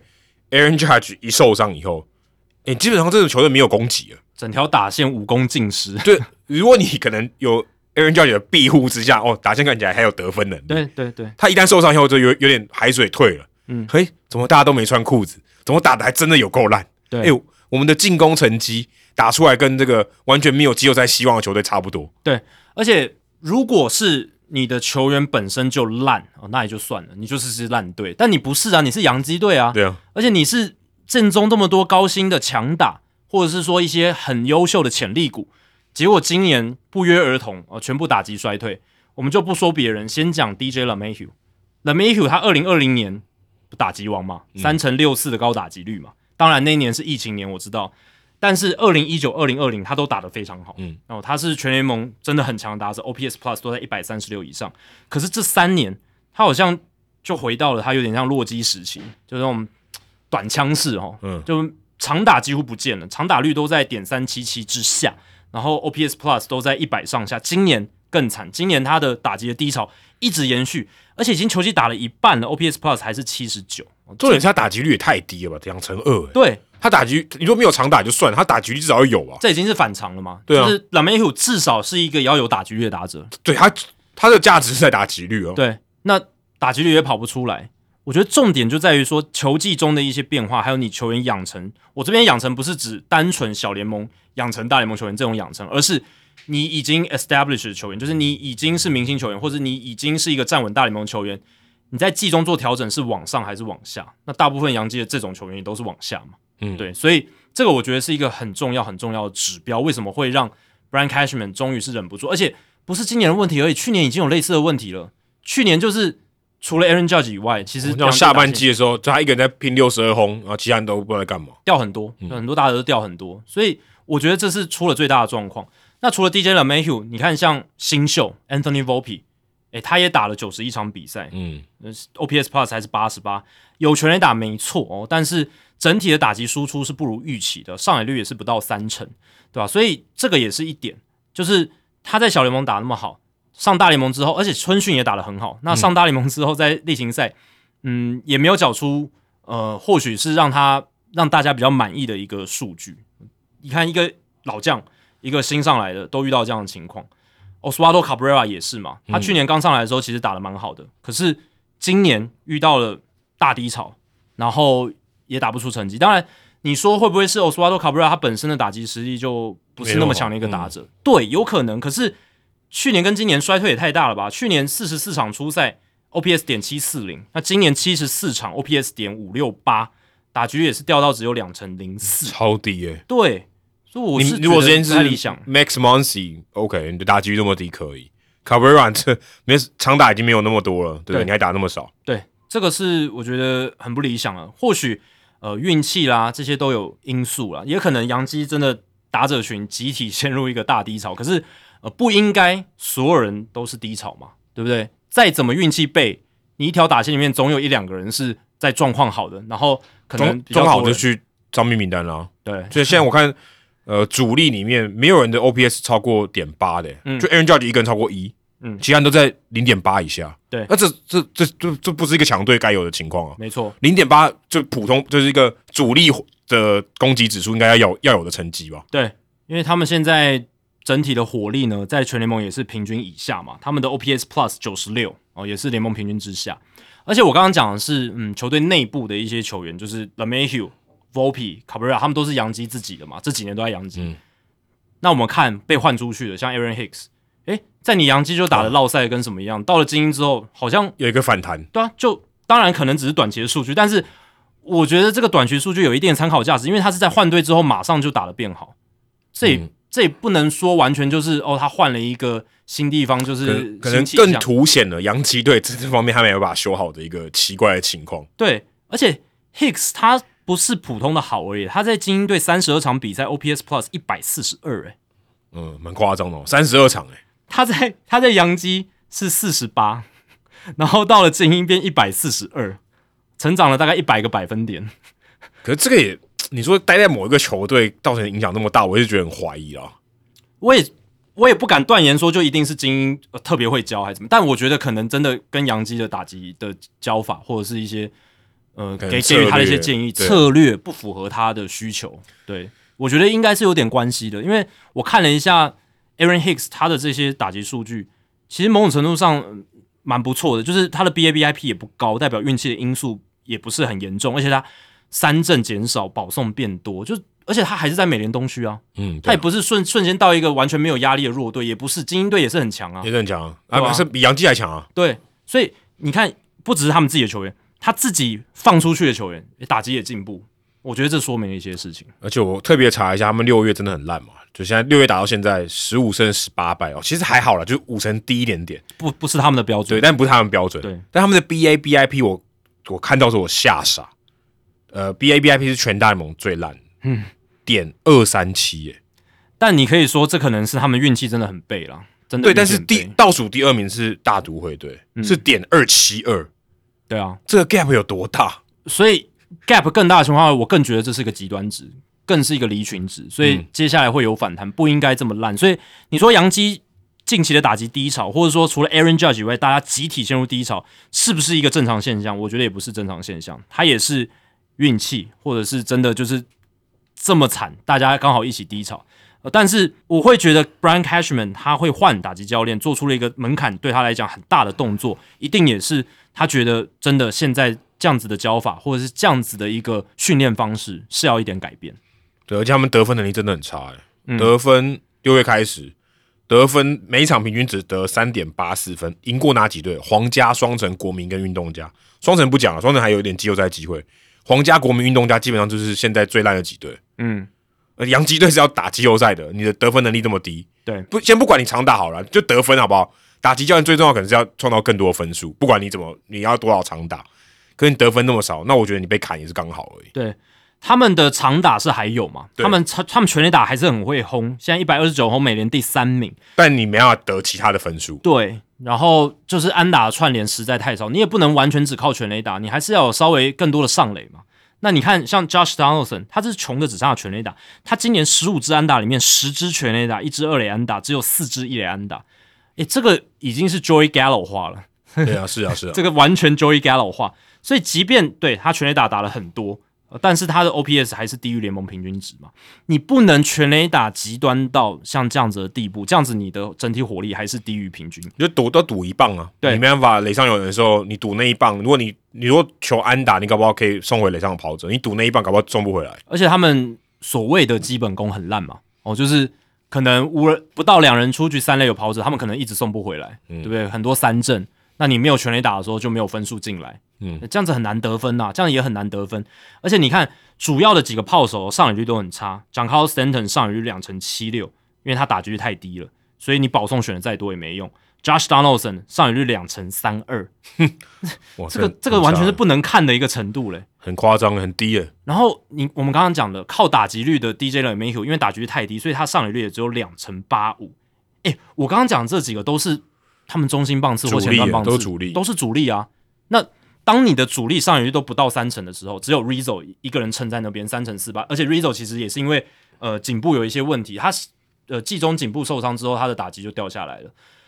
只有 Rizzo，那其他以外这些中心棒次打击率或者是上垒率这么差，你就算再有全垒打也没有用，分数进不来。诶、如果没有 Angel 有多可怕？就现在这种情况，是啊，马上就直接大刚让大家看到杨基队打线的惨况。就是我是觉得刚刚有提到场内球安打率 BA BIP 真的很低，可是有时候呢，你需要一些就是高打击率或者是高上垒率的打者来帮你撑过这段运气比较不好的时间嘛。可是杨基现在显然就是你在低潮的时候，你也没有这种人跳出来，因为嗯你你你没有这样的打者， 你的打者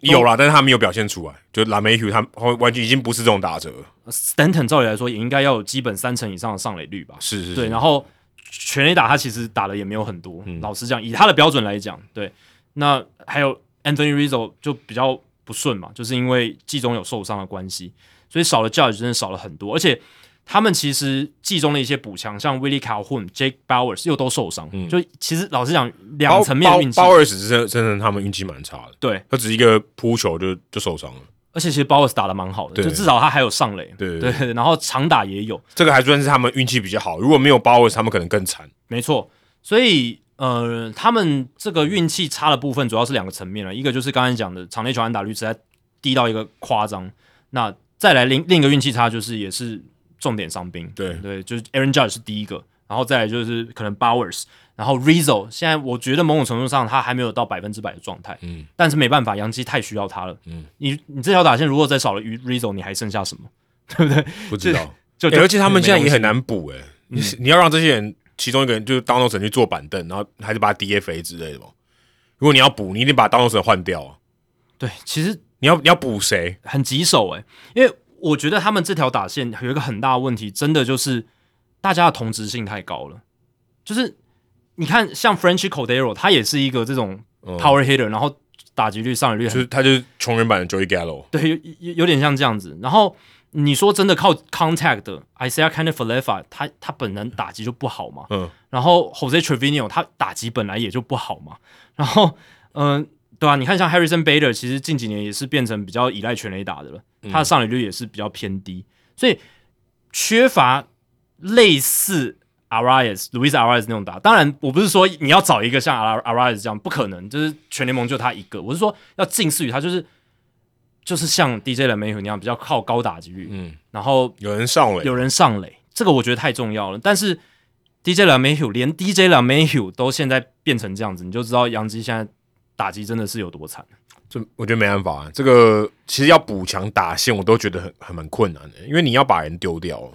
嗯，你现在对啊，你现在这些人如果都健康，你你要让他们打啊，你又不可能拉那个 Peraza 上来，对不对？你要你要拉也可以啊，那你他也不见得打得好啊。啊，你现在想要补在交易大限前补强，那你要有人把人丢掉，你对丢得掉拉梅 u 吗？你丢得掉当罗神吗？你可能丢不掉哎、我觉得很讽刺的是，他们有丢人啊，他们丢掉 Aaron Hicks 啊，哦 对，那 Aaron Hicks 可能是在他们之前就更烂了。对，相对也比较好丢啦，对，相对也比啊较好对，如果说丢你要丢 Donaldson 跟丢拉梅许，我觉得很难欸诶、对，但我的意思是说，就是搞不好就算他们丢了人进来，搞不好也修不好，或是没办法维持那个球员在前一个东家打击的表现情况我。这就不知道了。哦这个就不知道，但很有可能是这样嘛，所以 Brian Cashman 才会换打击教练呢、哦他就已经失去了对这个打击教练领导的一个信心了。那另一个考量的层次可能是，嗯他也觉得说不一定是 Lawson 全然的错，但就是要一个新气象是，或者是换一个新的做法试试看而。且他有在他的声明里面讲说，他不会从内部找人，他要对从外部找人。没所错以我觉得符合刚才你说的，嗯，要找一个新气象。也许内部的人都是这样的思维了，他可能想要换一个新的。因为本来 Casey Dykes 还有 Bright Wilkerson 可能会是接任的人选，嗯，哦，但是 Cashman 他说明了这件事，他会说会找新的人来，然后希望在明星周之后马上就能找到，嗯，然后呢，Wilkerson Dykes 也不会被炒掉，他们就是继续当这种助助理教的角色，对，助理打击教练的角色。那我也很好奇哦，就是我有去查一下，因为我也很好奇说，诶，这种季中换打击教练有没有用？哦，这个相信也是大家好奇的。我有查到 Baseball Prospectus 的这个呃 Russell Carlton，他在二零一三年的时候写过一篇文章，二零十年前，十年前了。那十年前他就已经对这个议题有兴趣了。二零一三年，他那篇文章就很明白，就写说他标题就是“季中换打击教练会不会让你的打击变好”，基本上就是这样子。嗯，他调查了一九九八年到二零一二年这十五个球季之间，然后所有换过在季中哦换打击教练，然后他们换之前跟换之后的打击成绩比较，他的结论是有有增加，换之前跟换之后，换之后呢 OPS 就是团队的 OPS 有上扬大概零点零二五，就是二十五个点，二十五个千分点这样子，嗯是有这个数据上可以呈现可可感知的这个上扬，这样有意义的上扬，但是它也有一个很大很大的 caveat，就是这个东西是常常是发生在球队打击超级低潮或者运气真的非常差，所以会有正常的数据的均值回归。对，会有一个反弹，对，所以或者就是跟你被台南 Judge 讲到一样，这对，其实我刚刚也是想到谈谈教学的案例，很多所谓的反指标的人物，其实他并不是真的反指标，而是因为他通常是在那个球队、那个球员他在风头上，他表现正好的时候，他一定会拿出来讲嘛。嗯你你新你做节目就是这样啊运，运动化看魔咒也是一样，对你一定要拿出来讲，因为他就是表现特别好，他状况特别好。但是就长期棒球数据的分析角度来讲，状况好的太极端值的，他势必就会均值回归嘛。除非有一些很特例，比如说像 Aaron Judge 去年真的，他他就是提升到了另一个档次，那那那另当别论。可是大部分都会均值回归，尤其是大样本或者团队数据。嗯所以 Russell Carlton 他也讲，有一部分的因素是均值回归，就是因为那些会换打击教练的球队，他的一定是季中遇到了打击撞墙型，就像杨基这样，那些球队也是，所以换之前那个数据一定是在一个比较低谷，嗯，那换之后，呃，不一定是那个新的打击教练的功劳，对对对但是球队的数据打击数据自然会有一些回回升，是这样子的原因。不过台南 Judge 还是有很厉害的地方。张志豪原本真的打的超烂，嗯，六月就拿 MVP 了。这个我觉嗯得，这个我觉得就没办法用那个解释了。你说他可能会反弹，嗯反弹到变月 MVP，这个我觉得是非常难预料的事情。呃，但我觉得张志豪这个是有一些可以分析的地方，就是换柱啊。哦，OK，对，因为呃，张志豪他其实，在祝总底下呢，他的打击据说是比较受限 的，是是对对，是，但是他的打击形态就是比较权力式的挥击，是是是是对啊，这这我个人揣测啦，因为祝祝总他的教法或者说他要求的可能就是高 contact，高 contact，然后打把球打平打强，嗯但张志豪其实就是要追求全垒打的是选是手，对，所以心态不一样。形态不一样。那换恰总或许，哎、恰总可能让他放手打，就让他自在去打，嗯嗯他搞不好就哎释、放的很好。这我个人的想法啦，这可能是一个原因，但搞不好台南 Judge 才是真正的原因也说不定。但真的就很厉害 啦，就是他在超低谷的时候，一讲他就变成超高这样子，对这对个对这个真的很难，对，这个真的很难，这个不是均值回归了，所以季中换打击教练，某种程度上会有均值回归。但是 Carlton 也有讲说，其实呃，有可能跟这种，哎、你的打击团队跟这个教练合不合，哎、对不对也会有啦，这个一一定有啦，这个一定有嘛。之前 Chili Davis 某种这程个这度上个一定有，就是有点不合，然后被换掉嘛。你你会被换掉，我觉得绝对不是单纯只有表现结果，就结果不好，没错你一定这个过程一定有点不好，因为大家都觉得这教练超赞啊，我们就是烂， 对不对？ 这样也不太行，对不 对？可是他对大概知道说他就是这样的菜嘛，是他就是大家都打不出来，那也合嗯理。可是明显就知道说他一定有一些，他也他也觉得不满意啊，对为什么我们我们就打成这样？一定也觉得某可能信任感啊，或是我对你的策略，我也觉得有点有点有点怀疑了吧？对对，那你这你一旦一一让这个信任感开始瓦解，其实就没那么好了嘛，那就还不如换一个了。我觉得很重要一点，你刚刚讲怀疑，我觉得一定多少会有吧。就是你用着这一套训练的方式，然后你打到了，诶，球季中都已经其实已经过一半了，在明星赛前已经过一半了，你打击成绩还是这样子，当然你会先谴责自己吧。如果是对自己要求很高的选手，但是某种程度上你会觉得，嗯，我们像这样这样练，或者是这样子的这套做法是不是对的，对不对？你会多少，我觉得会心生一点怀疑。对，那这可能也会是让整个团队的化学氛围，你稍微出一些变化，稍微出一些不同的影响，那可能 Brian Cashman 观察到这一点，然后来出手做一些改变，这或许是换教练的一个契机，这样子。对，而且说真的，他们投手很好嘛，相对好了。对，那当然打击若要治，就就是换掉这个，我觉得是相对比较直接的做法吧。对，不然其他东西可能看起来可能效果更慢。嗯我觉得直接换掉，对，的确对他来讲是很难的，很少做的决定，很难见。对，但是它还是发生了。对啊，所以老实讲啦，因为杨基这些 最显而易见可以补强的洞，或者说出问最多问题的地方，就是在他们的打击啦，对啊，尤其是左外野，对不对？左外野人选一直搞不定，嗯搞然后不定。打击也一直很差，因为常常又用到 Oswaldo Cabrera，Cabrera 又打不出来。对对对，对，然后 Hicks 还在守左外野的时候，他又打得很烂，结果到精英又打得很好，对不对？又会，我觉得会有一种相对剥夺感还蛮重的，嗯对对对球迷相对剥夺感非常重。然后 Jake Bowers 本来看起来，诶，这个替补这个替的还不错，结果又受伤，所以杨基这一块目前他们在交易这一方面还没有什么出手，嗯可是他们先在教练上面开闸，我觉得这是传递一个讯息，就是告诉球迷，我们很认真看待这件事情，我们也想要做点什么，嗯这就是做点什么的证明。而且他们今年在美联东区， 我觉得处境是更难啊。但是我看我开开一个棒球以来，洋基队我觉得处境最艰难的一一一年呢、因为最我最难出现呢、啊。我可以很确定，这是我看棒球以来最激烈的美联东区，对而且没有这哦之一，因为五队都是五成胜率以上嘛。，对对、那、基本上洋基现在也快垫底嘞、跟红袜只差一场胜差哦， 对快要垫底了。对。但杨基其实，在二零零八年他们战绩也不好嘛，嗯，对，就是他们有几年是一年就是八十几胜，那今年看起来也会落到那也可那能那80那步胜田地，也有可能、嗯也有可能。能，因为哎、但八几胜对啊他可能不是全分区最烂的，他现在有可能是全分区最烂的。呃，有可能啊，因为红袜队现在起来了嘛，对他们在季中这个明星周之前拉了一波尾盘，嗯五连胜，对不对？那到这个交易大限前，如果洋基队补的不够好的话，呃可能就。对不对下去了，可能就变变垫底了。对，但对洋基来说啦，就是至少罗栋最近回来嘛，那罗栋他如果能够投出好的成绩的话，那其实这对他们来讲是一个很大的季中补强。他回来伤愈归队的第一场比赛虽然吞败投，但五点一局也只被打四支安打掉两分，还算我觉得还可以接受。啊可以可以可以只是他只投出两 K，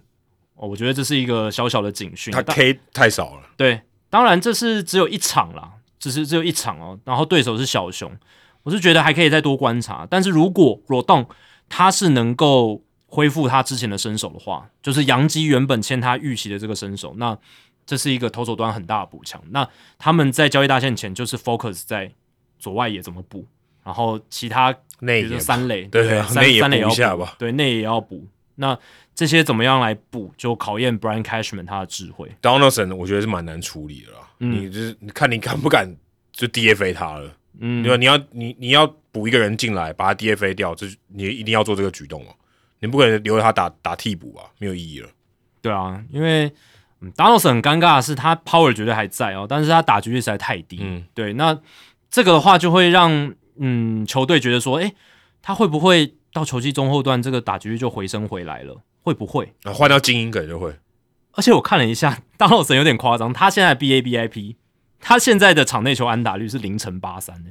对啊，超我看我觉得那个刚刚我讲那个可能被他拖累很多。对，这个我觉得太不合理，我没有看过这个数字诶，他已经累积了一百一十二个打席喽，他的 BABIP 只有零乘八三，这很扯诶。所以我觉得杨基应该不会把他交易掉，我觉得或者是没有把啊他换掉。哦，就太低了，对不对对，我觉得他会均值回归，而且他的强击球比例还是有百分之五十，然后他的平均击球出速还是有九十二点三迈。就是他打打中球品质是好的，对，所以我觉得是他真的运气太差太差。就我刚刚讲了嘛，就是你那个洋基团队 B A B I P 一定有被这个拖累，所以有一些部分是你可以等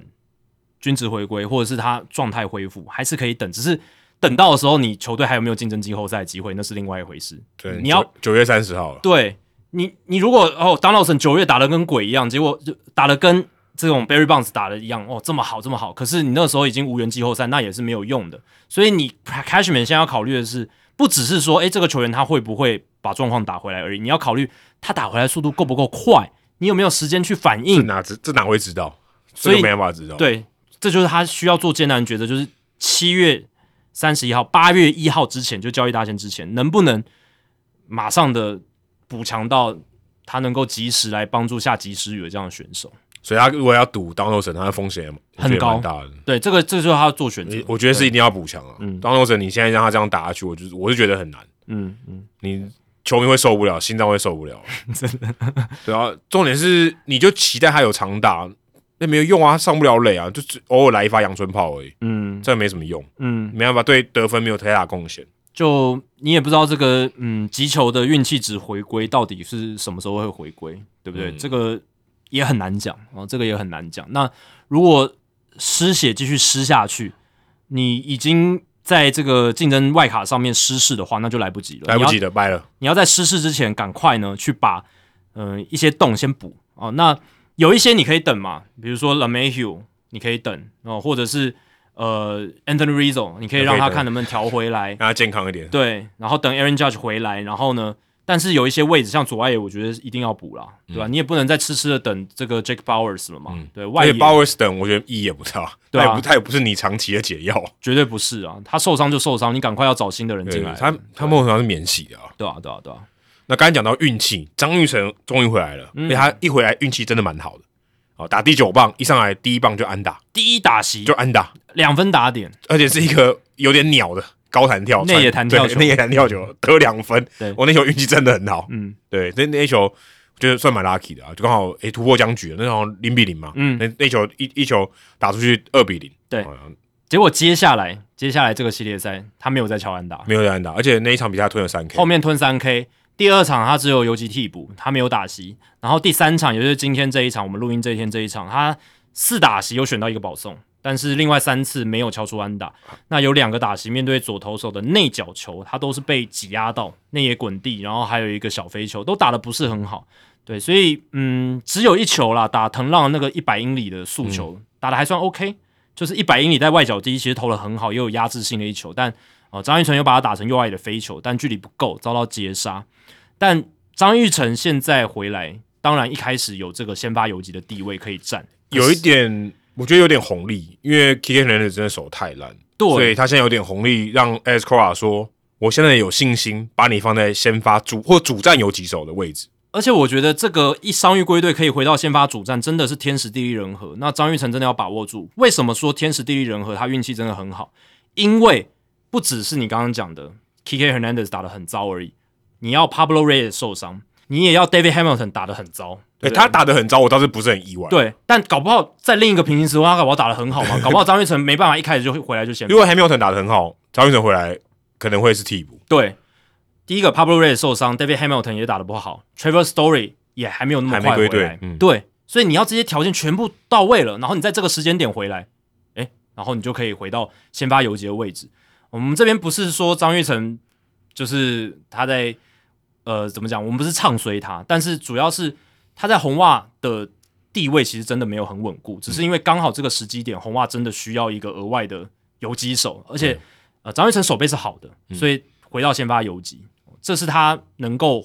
在伤愈归队一回来就回到先发游击的一个主因。但其实他在这个球队地位还不是很稳固的。我看 MLB Trade Rumors 这个网站的报道，他是写说，其实感觉上啊，只要等 Trevor Story 他在八月份回来，可以回先发手游击的时候，张玉成他的这个位置就真的就会被边缘化。很有可能最好的情况就是工具人啊，对啊，除非那个 Christian Arroyo 也受伤，他也有机会可以可以补二垒。对，或者他今天可能如果 Casas 真的打超烂，他去守一垒，对也有可能。嗯，但至少他还是一个活棋。是我觉得活棋的角色让他在这个球队里面还是有蛮大的空间。对，而且以相对应之下，变得有点微妙的是，张玉成并不是靠他的手背上大联盟，而是打打击。但现在反而变成好像是他的手背撑着他在大联盟。对，有有有一种很微妙的感觉，因为对 对，你看到他们回来，呃，你看到张玉成回来，红袜队的这个媒体，就是他们相关的 B Y 他们写，他能提供游击区稳定的守备，我就觉得我看到就觉得这好微妙哦。我们知道张玉成是一个靠棒子上大联盟的这个选手，当然他防守也不错，但他并不是他的强项，对不是他的 strong suit。但是今天他回来，大家反而期待是他的防守现，在是啊靠他防守了。而且对啊大家现在时光倒回去到经典赛，经典赛他被挤到一垒、欸，对张坤宇代表他张，你把张坤宇把一个大联盟的游击手起到一垒，嗯，你就知道这个有多夸张。但这个有点题题外话了。但是张玉成的手背在大联盟，人家是觉得 OK 的，对是比 KK 和 n a 更稳定的。嗯，那对他现在回来，感觉上红袜队是有一个暂时的解药，因为原本红袜队在游击区的守备真的找不到一个人，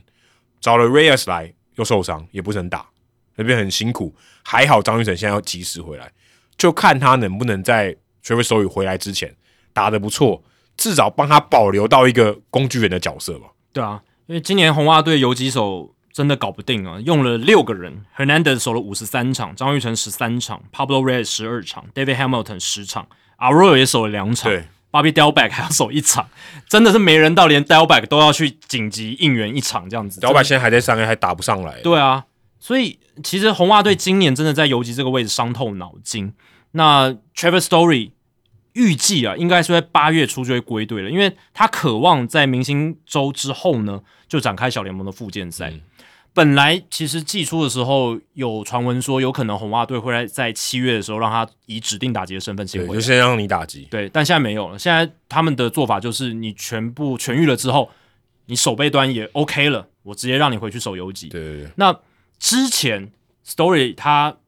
有退居游击，呃，就是从游击退开来嘛，到二垒，主要是因为他臂力太差。对对对但臂力太差，有可能就是因为他这几年可能都带着这个轴伤。呃对对手肘的伤势，他就去开手肘伤势的对刀啊。如果这个手肘的伤势现在看起来是修复好的话，那传球臂力没有问题，那他守游击应该是绰绰有余，因为他过去在游击的手配本来就是很好的。对他反而没他他打击很好啦，也很好。对对对对，在所有我们刚刚讲到这些游击手里面，他绝对还是最好的。绝对绝对绝对最好的。就算不是巅峰期的 Story，还是最好的，对吧、所以如果真的八月初 Trevor Story 就回来，那张玉成届时就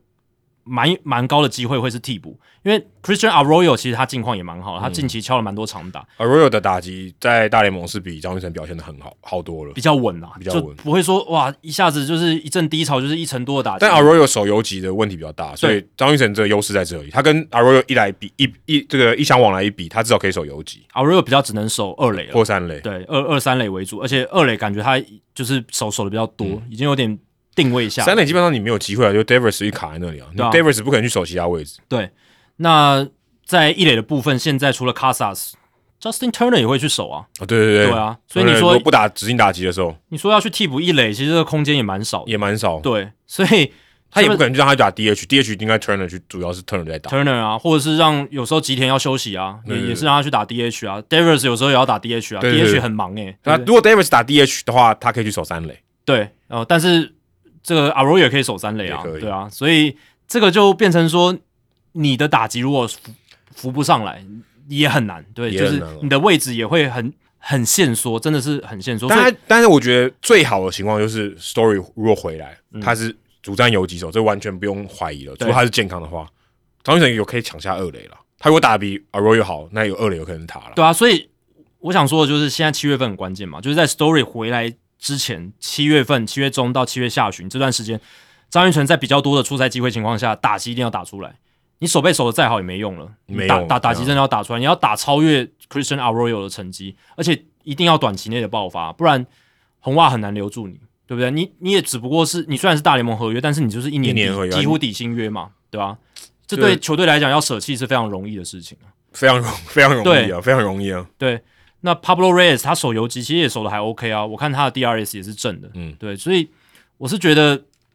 尤其 Pablo Reyes 他的进度比较快，嗯嗯，他可能在七月下旬就可以回来，他已经打了复健赛，嗯，那 Reyes 回来会是第一道关卡，就是红袜队会给张云成多少出赛的这种空间，对不嗯对？因为你看，光这个对运动家的三连战，对方派右投手的时候，张云成就没先发嘞、嗯今天是派左先发 J.P. Sears，他才回到先发的位置。第二站他就没有先发，红袜还是让 K.K. 去守游击、欸，嗯，你就知道这个多少是对张玉成的打击投了一个不信任票嘛，对不而对？且他就第九棒哦，说真的，对啊他要被换掉是相对是最容易的。对啊，我的看法就是这样。因为虽然张玉成在归队之前，因为外媒报道说他回来会当先发游击手、啊所以台湾媒体就大肆报道嘛，我回来会当主战先发嗯就就游击我手。刚才讲的，啊，对就红利啊，对他一开始有一个红利，但这个红利的背后，其实有很多潜在的风险的因子嘛，对不对？那、这红利是会消失的，会会消失会的随着时间越来越少的。对 Reyes 的归队，然后之后 Trevor Story 归队，张玉成还能不能保住他在红袜一席之地？嗯，这个就他的地位会越来越动摇。如果打不出来的话，但反过来讲，如果我们乐观一点看待，如果张玉成这段期间，尤其在明星赛结束之后，他能够马上棒子烫起来的话，敲个三四支全垒打，或是更多、五六支全垒打，七月份如果有个四五支，应对该不错。我觉得他就能至少应该可以待完整季没有问题。嗯，对，就是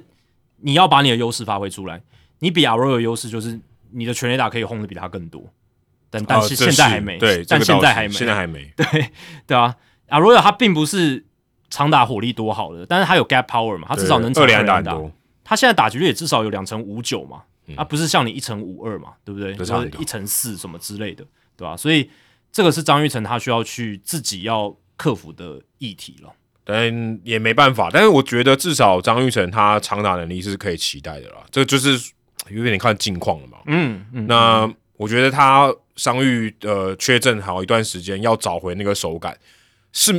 通常球员都会需要这段时间，没有错。可是他要更快一点，他他要比可能我们一般预期的更快，因为花队对他的耐心其实没有很多啊啦。对你大家这个，如果你看他如果主战有敌手能站多久，你其实我觉得明星赛后这个。再就是两周吧，就是到可能二几号或是三三七月三十一号之前，其实应该就可以有一个很明朗的。他如果三十一号还是先发，那可能机会还蛮大的。对，我觉得张玉成也要帮他说一点话，是他这两年运气也真的蛮差的。你说今年其实一开季是有蛮固定的出赛的机会了，但是四月底又遇到这个钩状骨骨折的问题，那。他本来就是一个稍微比较慢热的选手，对这个从我们过去哎往可是他年都看得出来。他嗯但我觉得慢热这个有点微妙啊，他春训都打得超好，对但他季赛开季都打得很差。对啊，所以我觉得春训不能跟例行赛混为一谈，就是这样子，就是状况实在差太多，就是情境差太多，所以你春训的状况怎么样，其实不能反映你在例行赛的一些习性。可是刚好对经典赛就是差不多春训期间他打超好，对他啊，的运气全部用在经典赛。有可能，对啊，但至少在大联盟例行赛，从他生涯一开始都是这样，就是他就慢热。嗯，那有打出来的那一年，就是二零二一年那一年，他也是下半季打出来嘛，对对不对？那今年其实本来有很好的机会，可是遇到了这个钩状骨骨折，休了又比预期的时间长了一些。对，附件的出现一些状况，嗯对，那现在回来，那我们刚刚分析就是，你真的要在七月这最后几个礼拜，你就是要很快的打其出实也来没，有，其实也没有几场诶、其实大概就十来场而已。就两个礼拜而已。很老很老实其实讲，其实很少。对，其实很少， 要很快、欸，就大概两个礼拜的时间。你如果现在没办法用微波炉速度加热的话，那就来不及了。就这很现实，很残酷，我觉得。因为红袜他们也要拼季后赛，诶，对，呃，除非红袜队对打得超烂，然后把 KK 交易出去之类的。除非红袜队在这个交易大限之后两个礼拜，哇，一泻千里，什么十连败，什么呃，什么十五战吞了十败之类的，好，没有这个基本上外卡也没有什么希望了。然后哦好把啊 Royal 或是这个 KK 那交易出去，对他们开始做一些清仓，把一些呃可以换的、可以有换的交易价值对的拿去换一换，然后换一些，他们应该也不会到重建，然、后就是稍微重整一下就这样是子。是就把 KK 跟啊 Royal 交易出去，我觉得还算合理。，啊对，那张玉成就也许就还可以继续留在红袜，然后把这个剩余球就打完。那这是红花队要烂的情况。对，但如果要竞争的话，张玉成如果自己没打出来，就没有出，我看不到他有出赛的空间，很主少。要主要是很少 Story 啦，Story，而且 Story 也是个变数啦。我觉得他回来能不能健康，维持健康还是问号，因为他现在没出赛，我觉得这个还是一个问号。对他复健赛打得怎么样，会不会复健赛遇到挫折？我们不是要唱衰人家，但是这个是有可能发生的嘛？对，这是有可能发生。忍忍动大家也看得到吗？对啊，他回来又又又进去，回来又进去，对，呃，甚至他是有回到大联盟，然后再进去，但有可能附件赛会有意外，这个是有可能发生嗯的。对，那因为坦白说，Story 也最近几年也不是很健康啊了。对，呃当然我我们是不希望任何选手再受伤、嗯啊，对我们希望都能够健健康康。但是呃有机会出来的时候，张玉成就要真的要把握这个。我们从其好几年前就一直在讲欸嘛、其实你讲张玉成运气不好，我倒觉得他运气很好、欸，他一直都有机会，就看你的角度怎么看嘛。就是如果他很没有多人很多人连机会都没有。是啊，他他一直有获得机会，这是他运气好的部分。可是已经有了一些机会，但是他有机会的时候，就是不管是 COVID nineteen 新冠肺炎，然后这个钩状骨骨折，就是这个伤势出来的时机对他来讲是真的很不好，很不利了，很不利，而且刚好又是都是在季中，然后最需要他累积表现的时候，他刚好可以累积打席的时刻，他就进进到这个名单里面，上面名单里面。那他没办法累积打席，他又要花一点时间的打者，所以嗯，这就会让照理来说，球队如果想要看到他开花结果，需要给他耐心。可是以现在红袜队的处境，还有赛程的时间状况，七月份中交易大限前。哦，真的没有什么太多给耐心的空间。嗯，他唯一我觉得比较可惜就是他如果早一点回来，他可以累积的时间比较长。嗯他现在是比较晚一点回来嘛，像七月七号才回来。，对他如果六月下旬回来，我觉得他可以表现的时间会长一点，对对，你你可可以以累积的机会会比较多。其实本来就是预计要六月中就可以回来了对嘛，，但就可啊惜了这一点，因为他少了大概两个礼拜吧，我觉得这个是比较可惜了。因为就是复健赛遇到挫折嘛，对因为张玉成他自己就是个例子，复健赛的时候遇到挫折，嗯然后又多休了几个礼拜。那呃，我也觉得这可能也是运气不好一环。可是也像 Adam 讲的啊，他其实也有运气好的地方嘛。他这次回来为什么还有先发的位置？他就运气很好，就我们刚刚讲那个天时地利人和嘛，对对啊不对？也要 Reyes 受伤嘛，也要 Hamilton 被先之前打不他好嗯在印第安人的时候，那当然是要印第安人领舵受伤，他有机会好不好？对啊对啊对啊不然他也没机会啊。对啊很多人他可能卡在那边一三个永远都上不来，对啊，当时守护者的情况已经是有这个林多尔跟 Jose Ramirez 对的三游的部分，但是我记得领舵缺阵一阵子，他有机会上来。对啊，对啊，对啊，所以都是呃有一些好运啊、呃，有一些坏运哦、呃但目前看起来，你如果没有自己打出来，那你你好运坏运再怎么样都没有用啦。对，对啊，所以张玉成加油好不好？我八月底希望可以看到你在红袜队好不好？因为希望你 Adam 就要还去美国嘛？对，希望你可以留在那边。嗯对对对，我有传简讯给他讲了，就是是希望你可以留在那边，至少让我们看到你吧，给他加油，给他对对加对油。对我们是真的希望啊啦。我们也衷心希望啦，因为呃，张玉成好哦，不只是诶我们心情好，呃，其实转播单位也是好嘛，对对对对我大家都好可以，多看一点红袜队的比赛。对对对 对可以对多对，看一点红袜队的比赛。那刚刚讲到这些哦，这个今天也发生一件大事啊，我来算大联盟算大事吧，应该是啊选秀会。对虽然我必须说，大联盟的选秀会跟你说 NFL 跟 NBA 比哦，真的其实弱蛮多的。就没人看了。 老实讲，就这样，就没人是看我们讲的这个没人看这个夸饰法，一定有人看。只是相较于你刚刚讲的 NBA、NFL，它这个大联盟选秀会就是没有什么人关注。甚至像我们这样的球迷，或者我们什么队都关注，我们不是只关注对某一对队的对球迷，我们可能是一个礼拜前才开始看，对或是更更是更短，对对对对对你就，知道它的重要性其实蛮低的。而且我们节目其实是直到今天选秀发生了才讨论嘛，我们之前也没有先 preview，先没有也没有先什么哦，我们来模拟选秀也没有，我们都没有做，因为相对来讲，嗯、选秀的结果对于现在这些球队的立即性的战绩是没有影响的。甚至选秀前几名，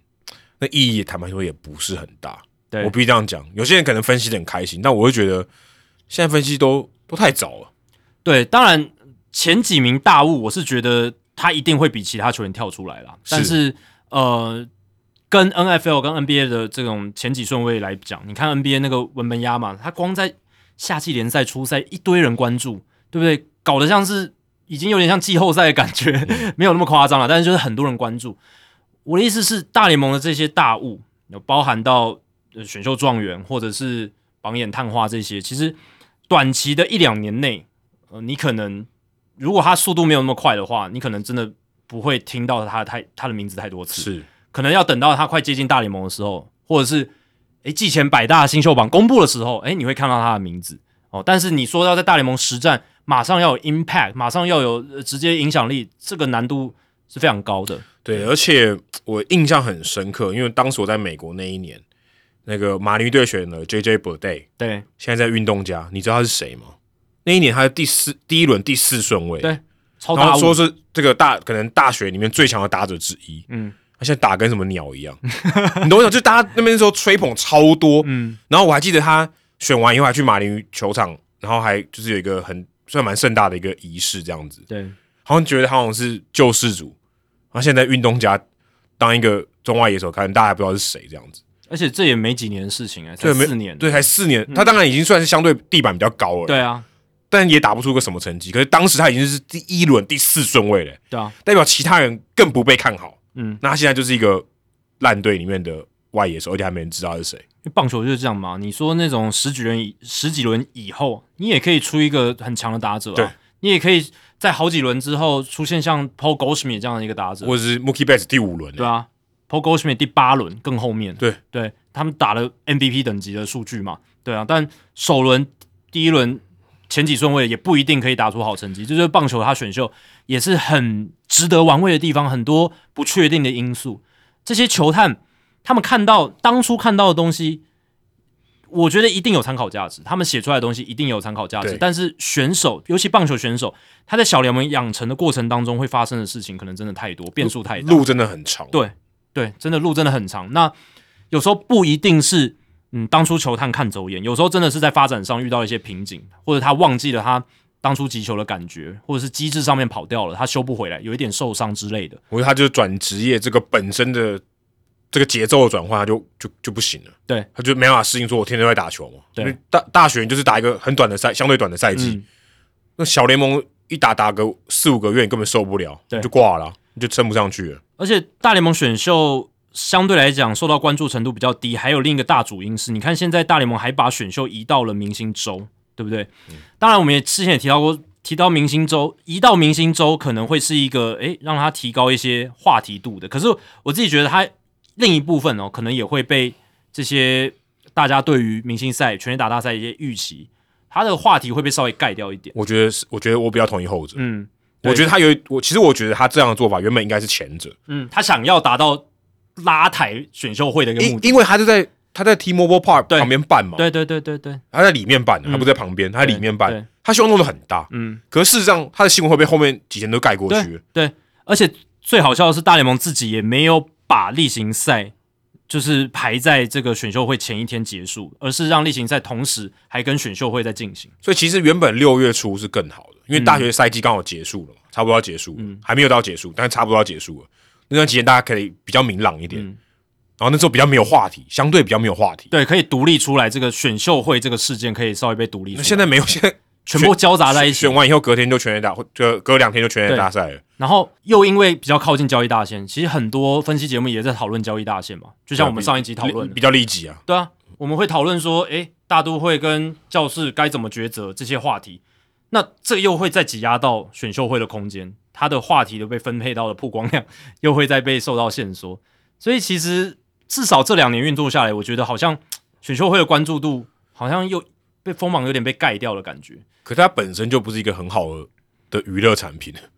我得，觉得第一个还真的也蛮无聊的。但我觉得啦，它应该要摆在一个非比赛日，就是像明星赛结束之后隔天那个两天休兵日的其中一天。哦，反正他也不关大联盟选手的事嘛，他在选小联盟，呃，也不是选小联盟，是选业余的球这样对员。业余球员，那这些球员本来就已经打完了大学世界大赛，已经都结束了，对不对？那就就来选秀，然后大家可以 focus 在这些业余球员身上，不是比较好吗？为什么要在一个你已经明星周活动都在进行了，而且还什么放在前，放在嗯对啊明星赛前呐、啊。全垒打大赛前，然后跟那些 futures game 呃新新秀赛，然后跟那些什么名人垒球赛混在一起，然后对啊同时又还有垒球赛，嗯，呃，同时又还有例行赛啊，同时又还有例行赛，哇，那这样子根本观众哪哪有哪有那个精力去分配到那么多事情啊？不过其实可能都不重要，相较起来都不重要。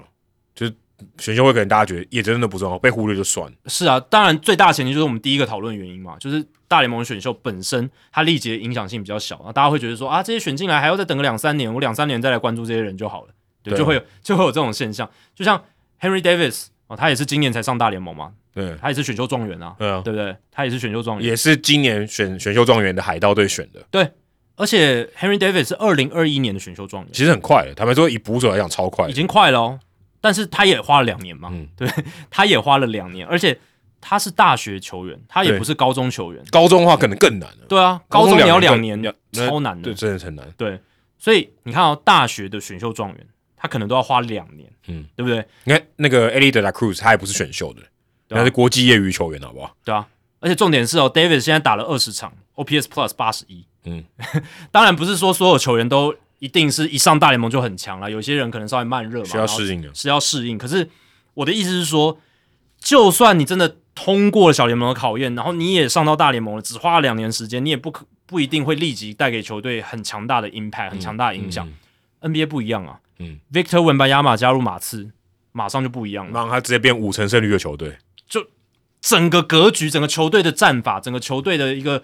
他的能力值，在电玩里面的能力值就完完全不一样了。对，但这个就是棒球真的跟其他运动差很大的一个地方，就是差很大。对啊，这个整个过程很长。那我们还聊聊一下今年哦，至少前两顺位应该聊一下吧，比较对不对最最前面这几个啦，对对对因对为对一投一打嘛，这个至少可以聊一下最强的打者跟最强的投手，这个总可以聊啊，而且他们都来自路易斯安那州大这有点作弊哎、 LSU，对，当然当理所当然，他们是今年 NCAA 第一级的冠军啊、哦，因为有两个最好的球员嘛，对啊，这跟天使队就不一样了。天使队你有最好的投手跟最好的打者，啊可能同一个人啊，但你还是没有拿办法拿到冠军。嗯嗯，当然这样讲有点太早，但是对，的确 现在目前看起来几率是蛮哦低的。嗯，对，但是路易斯安那州大啊，今年 LSU 拿下 D1 的冠军，也是选秀史上第一次哦，状元跟榜眼都是来自同一个学校，对欸，这个也真的很难哎、这难得啦，对啊，这欸，个欸学校这么多哎、学欸，校很骄傲，对啊，这个这个很很难不。容易。二零一一年的时候，差一点点 UCLA 有两个嗯， Gary Cole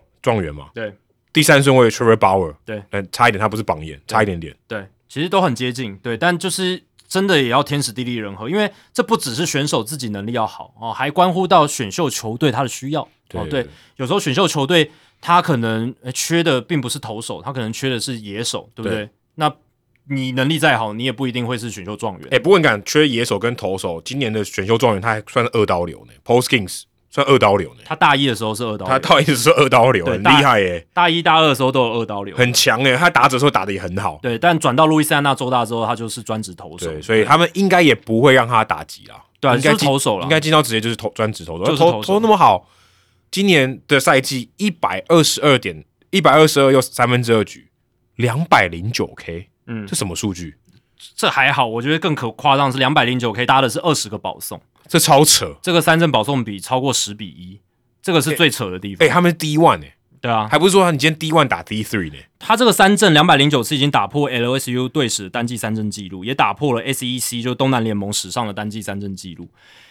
你要知道，LSU 它不是普通的学校，它是棒球名门，名门超级名门，对啊，他队史上有非常多厉害的投手，呃，随便讲几个，Kevin Gausman 厉不厉害？厉害，哈哈， 厉害。然后 Brian Wilson 曾经这个巨人队的终结者，对，也很强，生涯一百七十二次救援成功，对吧、然后像 Aaron Nola 也是、LSU 嗯的，这些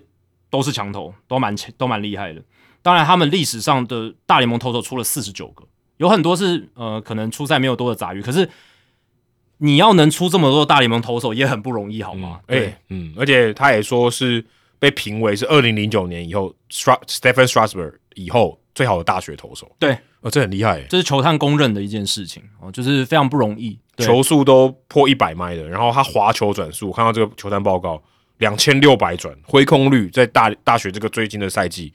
百分之六十六，这傻小对他在六十六很夸张哎，他主要是今年，因为其实大家去年还还没有听到这个名字，就是 Paul Skins。那今年为什么嗯他的名字这么跳出来？是因为他去年速球的均速只有九十三到九十四英里，然后今年的均速冲到了九十八英里，然后极速可以达一百零三英里很扯。哦，所以这个球速大幅的增长，让他的整个新秀价值大幅的提高。那滑球呢，它本来是八十五英里上下，然后它的变化是比较小而锐利，可能比较像卡特球，可是也变得不一样了。今年也转变成这种有十一寸横移的这种，就比较大幅 Sweeper 度，对，对，有点变大横大横移的滑球，欸，他滑球看球探报告给他七十、欸，对啊，速球给他八十，这是这对啊什么分数？就是最顶尖的分数，对啊，这这最顶超尖的夸张的欸、他速球的打者挥空率有百分之三十一哦，哦，所以速球也非常非常难打。难怪还两百零九 K。对啊，这样就不意不意外了。那他的变速球虽然没有像他的速球跟滑球那么出色，可是这个均速接近九十英里的变速球，在球探报告里面也写了，有机会成为 plus pitch，就是至少高于平均值、大联盟平均值的这样子的潜力，所以有五十分的评价。所以基本上，其实他靠四缝线跟他的滑球就已经可以杀爆很多人了啦。对那如果变速球再能练起来的话，那应该就是会像天才小史那样，就是当年的天才小史，呃一，maybe 一年或两年之后上大联盟，应该应该就可以投的很不错了，对啊，而且他的总教练就是我们之前在两百七十六集讲到这个非常怪异的这个生涯抉择，Wes Johnson 对离开了双城队投手教练的职位，去当 LSU 的总教对练。啊。我想这个应该也很有关系，大三这一年就是呃，Skins 就是在 West Johnson 的带领之下了，就一是定一定也有帮他加强一下训练的。对啊，而且我觉得这个滑球的改变可能也跟 Johnson 有点关系哦，就是真的是变成现在大联盟很流行的大横移的滑球，就是从小而锐利变成横移幅度很大的这种滑球，球路设计上一定也有做去调整，因为现在其实这些顶尖的 Division One 第一级的 NCAA 这些球队，他们在科学化训练上也是做的对他们跟很职业球队卖力没两样了。对啊，而且你看 Skins，他大一的时候，他二刀流，他二刀流很强欸诶、他大一的打击率四成一诶、欸上垒率四成八六，OPS OPS 超过一嘛，就是一点零零以上，然后有十一轰，然后那个时候他还是后援投手，然后二十六点二局防御率二点七零，其实那时候他打比投还还强还，强，我看他有赢得二刀流奖，嗯，就是 John Oleru 奖。对啊，因为这个很合理嘛，因为他那个时候就是真的二二刀流都表现的不错嘛，只是看起来打比头更强，只是到大三转学的时候就专职成为投手，摇身一变就变成最顶尖的这个业余投手新秀这样子，对吧、然后而且重点是他身材也很好，也是嗯球探非常喜欢的，对，一百九十八公分，一百零六公斤，非常高壮的一个身材这样子。所以总和来看呢，他其实一定会是这个选秀里面前三顺位啦。只是说我看了很多这个 mock draft，就是模拟选秀啊，他们一开始都会觉得这个海盗队想选野手，嗯所以很多 mock draft 就模拟选秀，包含大联盟官网的，还有像 The Athletic 的 Keith Law，他们一开始都是把这个 Dylan Cruz 就是榜眼的这一位，对，榜眼这一位就是也是 LSU 的这一位最好的野手，他是摆在第一顺位，然后 Skins 会被国民队选走，但结果是海盗队还是抵挡不住 Skins 的诱惑哦，就还是先选了 Skins 这样子。只是海盗队之前选状元就是 Gary Cole，感觉选投手对他们好像不太会养哦。但现在已经不一样了，对现在现在现在已经海盗队已不一样经不一样了，现在已经不一样，对但对之前的历史感觉好像你选投手，状元选投手，呜呦，怕怕的。他应该 OK 啦。现现在的海盗队，我对他们蛮有信心的，而且，嗯、s k i n s 应该我觉得应该也可以，就是像 Gary Cole 的这种发展一样，就是、嗯如果他不受伤，就会越投越好。我会觉得这样，哎、你觉得他们可能今年如果海盗队要冲击季后赛，他们可能上来投？嗯，应该我觉得第一个海盗队很难冲击季后赛，但如果我说呃如果还有机会，排哎、除这个前提的话，我、这也不是没有，这不是零哎、对啊，没有这没有到很不是低零哎、啊对啊，但我觉得不会那么赶啦，我觉得应该不会到那么赶，除非真的真的是非常非常接近，就是真真的有机会打季后赛的话。你说他如果真的有机会打季后赛，可能让他上来后援这样。有可能不排除啦，因为他已经很成熟了嘛，对啊相相对成熟，对啊。但我是觉得，哎、十年一遇的这种投手大雾，我会觉得海盗队可能在另一个方向也会觉得需要谨慎对待一下。多一点耐心这样。对，尤其是他今年在整个大学的联赛里面，他用球数是蛮多的、嗯哦，所以一百二十二局也不少了，对，一百二十二局不少，而且他在这个世界大赛里面，就是大学世界大赛里面呃用球数也蛮多的哦，所以可能这方面会让他先稍微休养一下，然后慢慢再去，可能先在这个 complex 里，就是新人这个地方，让他先摸索一下之类的，然后再把他丢到 maybe 二 A 之类的，直接直接。哦二 A 那蛮快的，二 A 可能应该很快吧投不了几场就要球就要结束如。果一切顺利，我觉得他也许明年的季中就会上来了。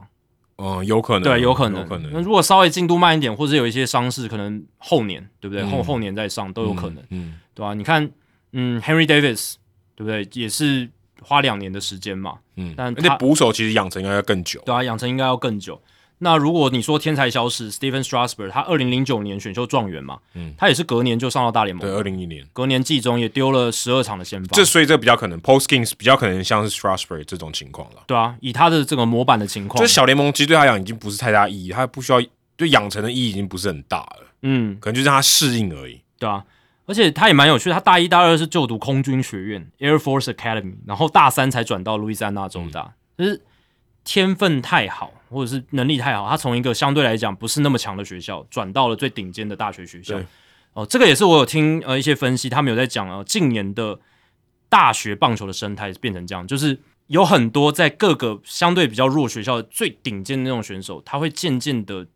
往名校去集中，在大学生涯去做转学的动作。哦这个是这几年有看到有些人就是精英化，然后比较有资源的球队，因为他能比较提供比较好的训练就跟像嗯养成。台湾高中高三的时候转学到古堡凭证，没错，有点像类似的概念，对，就变成这样子。那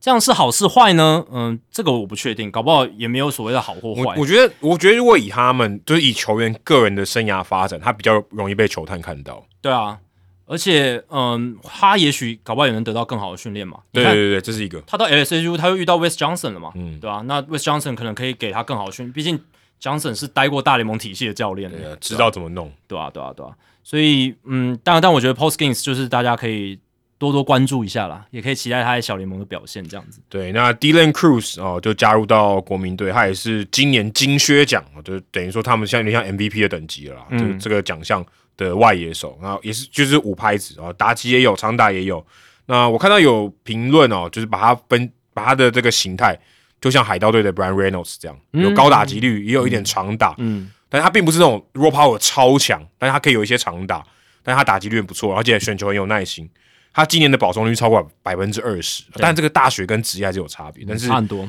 但百分之二十已经说明蛮多事情，就是他真的很有耐心。其实他的打击数据跟 Spencer Torkelson 很像。对，那大家看看 Spencer Torkelson 现在遇到的状况，就是真的，我们那时候还有在现场看过 Torkelson 打击，哦，在那个亚利桑那州大的时候，他那时候真的就是杀翻啊，就是你就觉得但你就觉得对啊他，你其实你会有一种感觉，是他不应该在这里，他不同档次的啊、就是为什么要跟大家打这种比赛？，对，为什么要去虐同虐童？讲得有点太严重，但是就是虐低层级的投手这就是样，他们可能 D one 那有 D one 比较好的，跟 D one 比较差的，那个对 D one 比较差的学校就被他打爆了。对啊，因为你看 Dylan Cruz，对他打击率也是超过四成哦，然后他的保送率百分之二十，三振率百分之十三，保送比三振多非常多。可是真的，大学这个成绩跟职业是真的是两回事哦。那有些人真的进职业可以适应的很好，但是也有看像 Spencer Torkelson，他也是状元身份，可是他适应的不是很好，甚至大联盟累积了那么多打席，还是没有打出来的。对，已经打快要两个整年了，对啊一年半了。对啊，那其实我觉得 Dylan Cruz 跟 Spencer Torkelson 可能有个比较大的差异，就是 Torkelson 他其实在选秀的时候就是比较纯打了，对对对，他运动能力比较他差，就是一垒手啦。对他运动能力蛮差的。那 Dylan Cruz 他是相对来讲他的运动条件比较是好，好，这是手中外野的，这个也是呼应到我们上一集聊的嘛，就是现在的球员，应该说现在的球队他们在选择球员，真的运动能力好的真的是会更加的被重视哈，嗯就是吃香度更高，尤其是现在规则改变之后，对，虽然这个长打能力 power 很重要，也很稀有，可是相对起来它价值就没那么高了。对，尤其在新规则的实施底下，对，它还是很有价值，只是相对跟以前比，它价值就没那么高。，嗯对。那 Dylan Cruz 更难得的就是他长打也好嘛，他大一就挥出十八轰，大一耶十八轰写下 LSU 的记录，大二再追加二十二轰，哇，这个大学时期的长打就很强，然后挥棒速度很快哦，能把球打向球场各个角落，而且他其实是有进步的，就是他高中的时候球探看他 Dylan Cruz 他是很容易追打坏球，嗯、三振率是比较高，但他大学的时候有去修正这个缺失。那今年他的追打坏球的几率是百分之十七，这个数字其实是蛮低的。嗯那呃，手背上面评价，目前他是可以胜任中外野，但是如果他到大联盟守角落外野左或右外野，其实他是可以 above average，这是嗯现在球探给他的评价。有点像 Andrew Benatendi，哎、对对对对对，中外野在大联盟他可能守的可能会可到，可以，但不是很好。对，就可能可以用啦，但是可能数据下来可能会变成可能有一点点低于平均值，但是守角落外野绰绰有余这样子。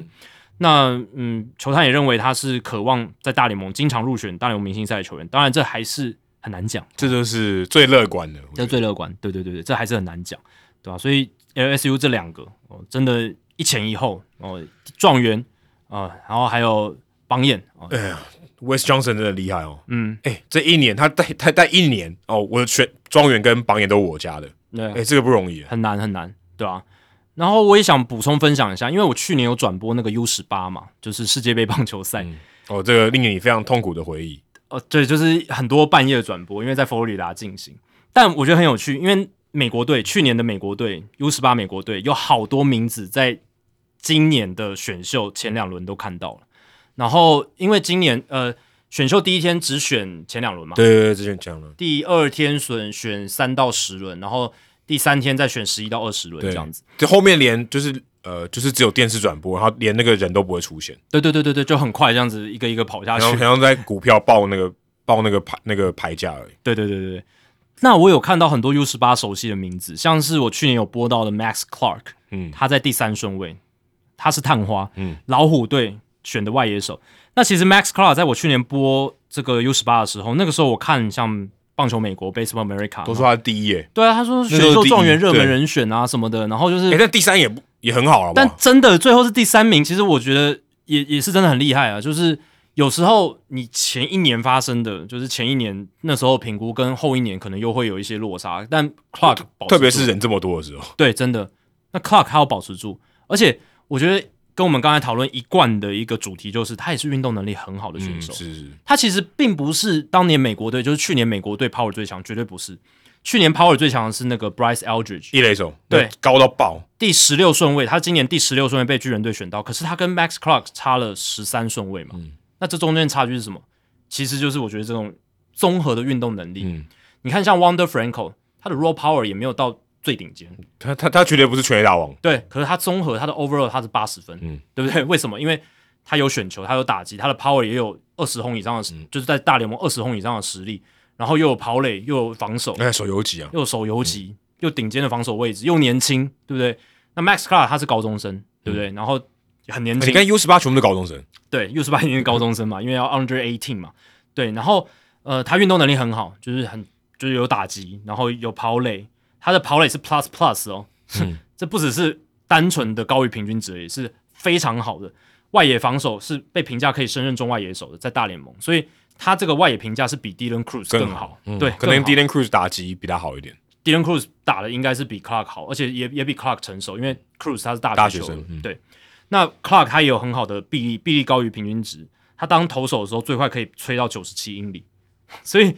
就是个 athlete，就是一个全能的 athlete，就是运动员这样子， 运动能力加，运动能力加。而且再来，他还有一个优势是他的这个 make up，他的人格特质是非常好，有特别被球探报告点出来。你看，我看其他选手的时候都没有特别提到 make up，但是 Max Clark 是我有看到他的球特人人格特质非常好，这样子。然后他在去年 U 十八的时候，球探报告里面有特别有写，去年 U 十八世界杯在面对加拿大的比赛有敲出关键的全垒打，还有就是在金牌战对上台湾的时候，against Taiwan，他在金牌战打了三支安打猛打赏，这些都是有被写在球探报告里面的。哎，这样想起来，台湾其实蛮强的，我们很对强啊到都是首轮大物呢，对啊，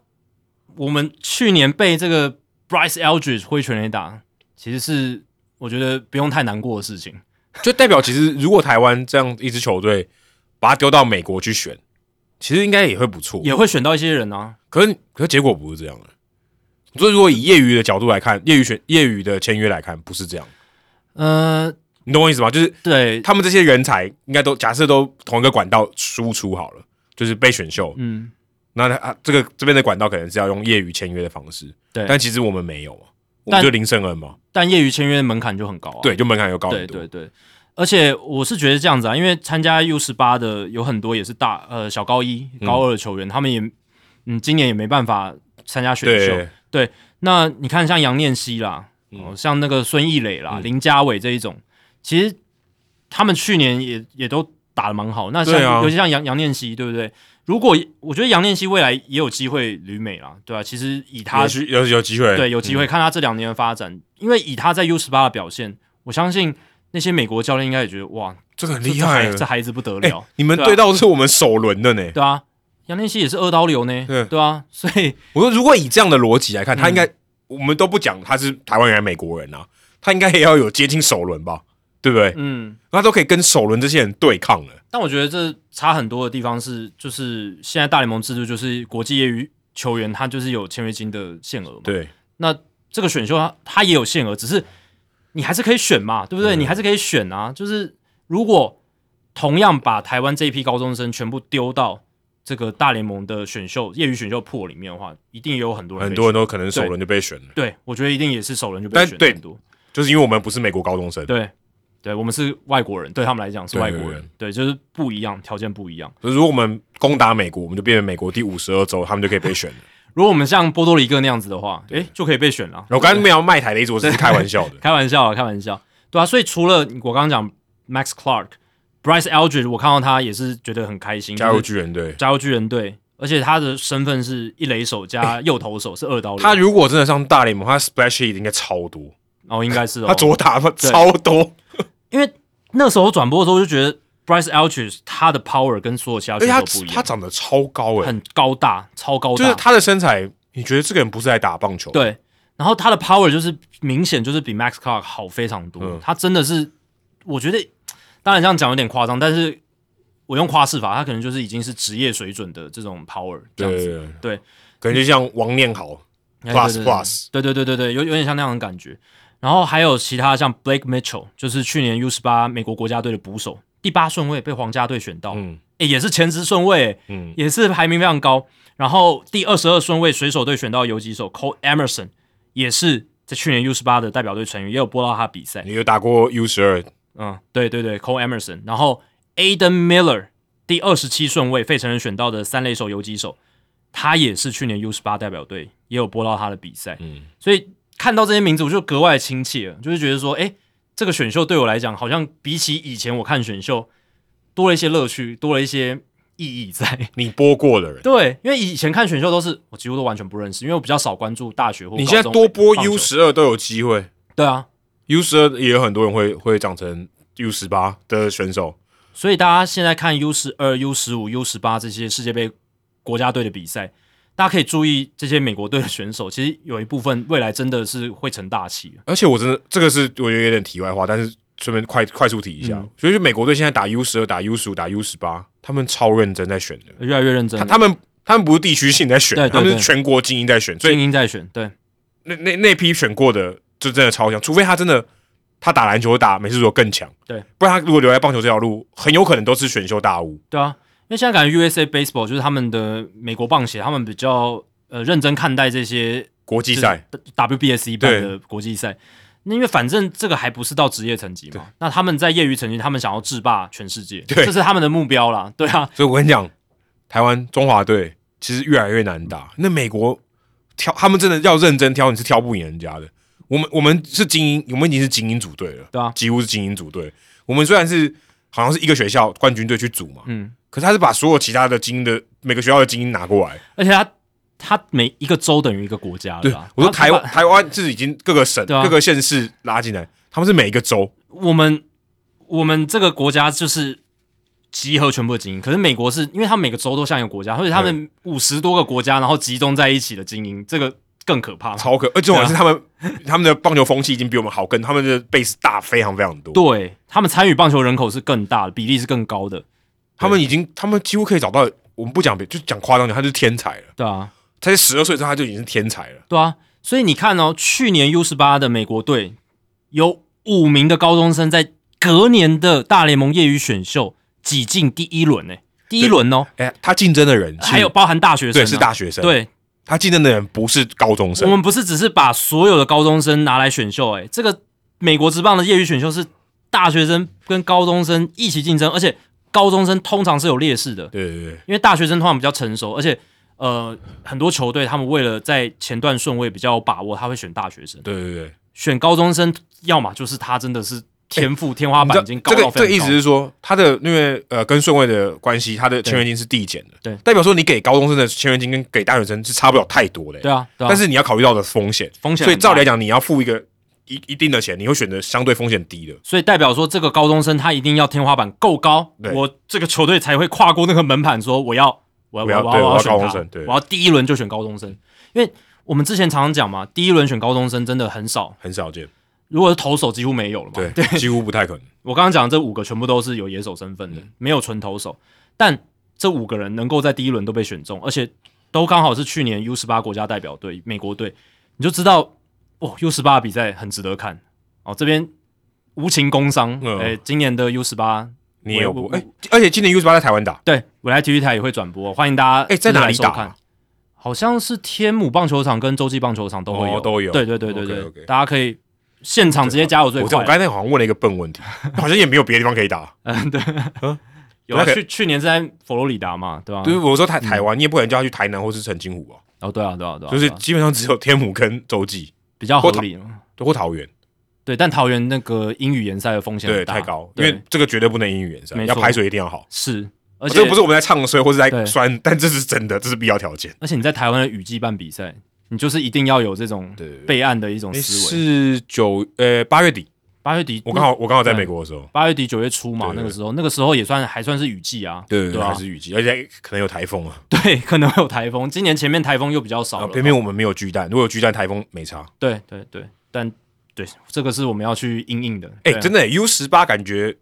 哎可以，看，可以看哦可是。你不行的、欸你要转播，你不能带队，你可以组一个 Hito 大联盟团去看 U 十 八。但欢迎大家，如果我在现场的话，大家可以来打个招呼之但类是的。我觉得大家去看 U 十八 OK 也不错，很棒啊对很比棒至少比看 U 十二可以等的短一点而。且不一定只看中华队的比赛啊，嗯嗯，你可以看美国队跟其他球队打的比赛，哎、说这说到这个，我之前昨去年播 U 十二美国队对日本队，超多人看呢、对啊我是我觉得很棒啊，我觉得就台湾都台湾很多人去看美对啊国队对日本队我，觉得这很棒，这代表就是我们棒球的底蕴是有在变好的，对不对？是你你你会愿意去看非自己国家队的棒球比赛，那个其他国家的对而且抗，大家是认真在看，是会鼓掌的，对啊不是在那边玩手机的。对，那如果你看我们这一次 U 十八不是只有中华队比赛才很多人看的话，那也是代表对不对？有些人已经他知道说，我看这些球员，搞不好明年就在大联盟选秀被选到，哎、对啊，对对对，没错，三年之后，搞不好就在大联盟比赛看到他了，或者是呃五年以后，就是高中生可能比较难一点，五年以后我就看到他大联盟的这个初登场，我就可以说，哎、五年前那个时候我就知道美国国家队很强，我就有看到这个球嗯员，而且现场看，对不对？这个我觉得代表说你这个真的是很关心棒球，对不对？当然。现在有很多人，他可能有些人是为了签名，有没有？嗯对，就是我想刚我要刚只想长期讲这投个资，对对，长期投资，就是想说，哎、我在他业余时代我就签到他的球，不管像以前 Gary 相 Cole 对相对容易签很多很多很多很多很多，Gary Cole 没有成名的时候，他也代代表国家嗯队出赛过嘛，对吧、那这个时候签到，那长期放长线，搞不好他以后变成像 Gary Cole 这样三亿美金的投手，哎、价值就蛮高的，那个球就会价值变蛮高的。但你没有认证，价值很难定。哦，这对是了，小对尝试，，对对对对对对，你就只能说、哦、我拿过他的签名球，但你要嗯没错真的转卖还有难度。有难度了。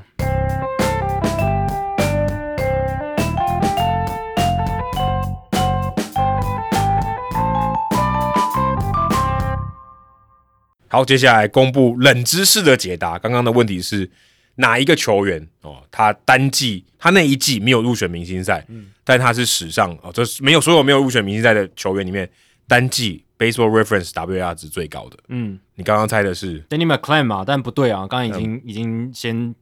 提前打脸我。 对那一年，等我来公布解答。那一年是一九六三年，嗯，然后他的这个 Baseball Reference 的 WAR 值是十点二，十点二很夸张啊，这个真是心史夸诗级张的数据哦。真心夸张这啊。今个年大嗯国有机会挑战双位数啊了，对，但这个人叫做 Dick Ellisworth，哦，这我不知道，你不知道这个人没没 Dick 听兄过。，没听过，没听过，厉害了吧？你没听过呢。对，但他一九六四年就隔一年，他有入选明星赛，但他那一年呢，他的 WR 值只有一点六，整年隔年的时候隔年入选明星赛的时候只有一点六，，对，但他前一年是十点二，这完全是靠前一年的名气入选的，对他整个生涯 哦，还有好几次是负的，嗯哦再再来次好的十点二的次好的就是三点七了，嗯，就没有超过五。对，这个 Ellisworth、嗯非常夸张的一个投手，因为他那一年就是被打击率特别低嘛，一对九六四年被打击率是呃一九六三年被打击率只有两成一，哦，这比他生涯平均值两成七而低非常多，对他那一年二十二胜十败，防御率二点一一而已，超低。嗯，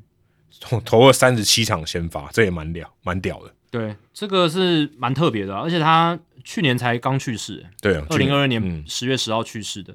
所以这个生涯是真的蛮特别的，真的就是在呃投了超好一年之后，隔年呃数据就大幅的衰退，但他至少还强了大概嗯三四年吧，三四年，对，对就，投啊的还算 OK，但之后就一直在走下坡。一九六六年八胜二十二败，败投王。哦、对，但这个轨迹其实有点像 McLean，其实我刚刚猜 McLean 其实也真的是蛮厉害的蛮蛮接近的，对啊， 自己在那边说嘴。但 McLean 一九六八年是有入选明星赛啦，嗯因为他那年三十一胜太夸张了，所以一一定会入选。但其实也是，就是在他最巅峰的那一年之后，诶、m c l e a n 也是后面几年就走下坡，而且还吞下败头王，对不对？对，所以符合刚刚的条件。 对啊，这个蛮有趣的。哎，而且我看到这个 Ellisworth，他十八岁就上大联盟了，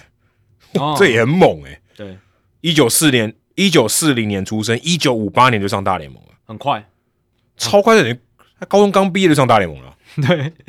真的这速速度是蛮快嗯这的，超快的，对啊，所以这个也很厉害，这个人也很特别。所以如果有人问你说，哎，哪一年 WR 值最高，但是他没有入选明星赛，十点二够厉害了。对啊，但他三十一岁之后就没有继续投了、所以、呃可能也是比较早上大联盟有没有？然后他那几年也是手臂用的非常多，对也而且许造成他对啊，就提提早对的生涯夭折而这且样那。时候可能手术还没那么发达，没。错， 对，因为投手嘛，消耗品也是蛮严重的，所以对啊，这个是一个还蛮特别的人物，至少我跟你都不知道是谁。对啊，他生涯 Baseball Reference WR 是二十三点三，也就代表他一九六三年那个十点二，几乎快要接近百分之五十，占他总生涯的这个 WR 值。就真的是昙花一现，哎、可是他投他投两千一百五十五局，超多的、欸，对啊，所以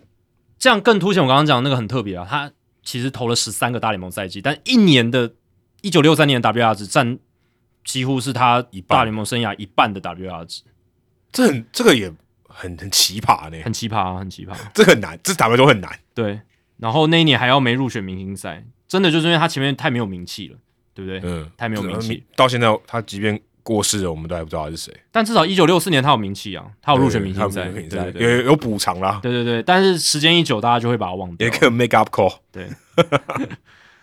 好，接下来进行本周的人物，我来讲单元。Adam 这个礼拜要介绍谁？哦，我们刚刚讲那个红人对酿酒人的比赛嘛，然后 a d 德 d 库 l a Cruz 不是连倒三个垒包，对，连倒三个垒包。如果大家有注意到最近酿酒人的比赛，哦，其实也不是最最近啦。如果你是酿酒人队的球迷，你常常关心酿酒人队的比赛，你应该看过这个人，他就是酿酒人队版的 Marlin Sman，但她啊是女生，她的绰号叫做 Front Row Amy，就第一排的艾米啦。常常会被转播镜头带到，哦，甚至去特写他之类的。呃，特写可能有点不太礼貌啊、特写可能不太礼貌。她叫做 Amy Williams。那她她之所以受到注目，有点像是洲际棒球场有一个女生叫本垒奈，不知道你知不知我道？知道，我知道。对，其实特写还好啊，为什么会不礼貌？说其实只特写她一个人吗？没有啊常常特写观众啊，这不哦是常常看到吗？我说如果今天画面什么都没有，只特写她一个人，会不会有点怪？其实我觉得不会，因为有时候就场边有特殊的球迷，导播都会去带啊，哦，对啊，就会去特写啊，就是他已经有名气了，或者是他有一些影响力，对不对？哦就是比如说像水手队主场以前那个帮铃木一朗翻哦那个安打对对计对数器，对他也会被特写啊，对啊，这不一定是坏事吧？对，但是因为呢，她是穿爆乳装啦，哦，OK，对，所以如果你非礼勿视，就一直特写有点怪啦。但这也还好啊，就是我觉得他觉得自己美的地方展现出来，然后大家可以欣赏，我觉得这也没有什么不好。 OK，但对对啊对对，可能那个导播要加鸡腿这样子。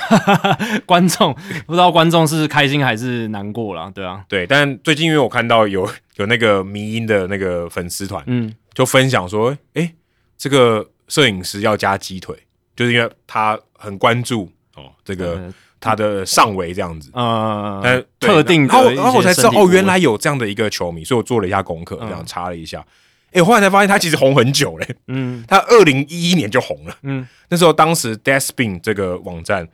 就有找到他，就肉搜到他是谁这样子，因为那时候转播就看到，哎、这个本垒后方怎么有个辣妹这样子，然后一个辣妹，而且她都是一个人来，大家就很好奇她是谁嘛。后来才发现，哦，她是这个，她叫做她叫做 Amy Williams 哦，她后来有调查出她是这个人，然后 Despin 后来有就是后来有其他的媒体去访问她这样，所以哎、我就找到一些她关于她的资料这样。现在她应该还是坐在那边，然后她就是买季票，而且他很有趣哦，他都是一个人去球场、欸，他一个他也不是跟朋友，也不是跟家人，他都坐在第一排，嗯然后呢，他都会拿那个我们上一集讲的这个 Irving，他不是会做记录吗？嗯，他也是拿那个记录本去做记录，然后我看到那个呃报道里面有说，有网友哦特别注意他，因为因为他在本垒后方嘛，所以不管画面都一直拍到他，嗯他都没有起来去上课上过厕所，他随时每一球他都在后面吼，然后他也没有跟别人交谈，然后也他也可能关注他，也都没有吃东西，也没有吃热狗，是吃 nachos 也没有，他就一直专专注在记录，唯一做的是其他事情就是喝水，或者是可能拍手这样子，他就很专心在做记录，他就觉得我看到报道里面写说。他是在家里面，他是做会计师，他是在家工作的会计，就像接案这样子。嗯他有小孩，然后小孩现在已经最大的已经上大学了，都是他去看球的时候，他的先生在家里带小孩，嗯他有点像说他去球场去做这个就做记录嘛，score keeping，有点像是他的 me time，嗯他自己一个人去那边，呃好像去湖边钓鱼一样，那边静一静，就是稍微放松啦，然后转移自己的注意力，有对没有？对对，诶，他现在都是三个小孩的妈了，四十八岁，嗯所以他当时在走红的时候大概三十出头，嗯哦，就是他身材很好嘛，然后他就在这个坐在那边，但但他也不是故意要让大家注目到他，但他就是很专心在那边做记录这样，所以大家都哎、现在很多酿酒人队的球迷去球场，还会跟他拍照这样子，啊，就是他就是一个嘖算球场的一个 super fan 吧，对啊，而且嗯，从他外形来讲，现在嗯，台湾媒体如果下标，可能会说美魔女之类的。哦之类，对，对，对以他现在的年纪来什么啊讲，对，暴乳美魔女， 对对对比较比较新三色的一个标题会变成这样子。对，然后还有人帮他出摇头公仔，嗯，所以你就知道他这个其实在当地是小有名气。我看到那个二零二零年，当时不是因为疫情关系，所以都没有观众可以入场嘛。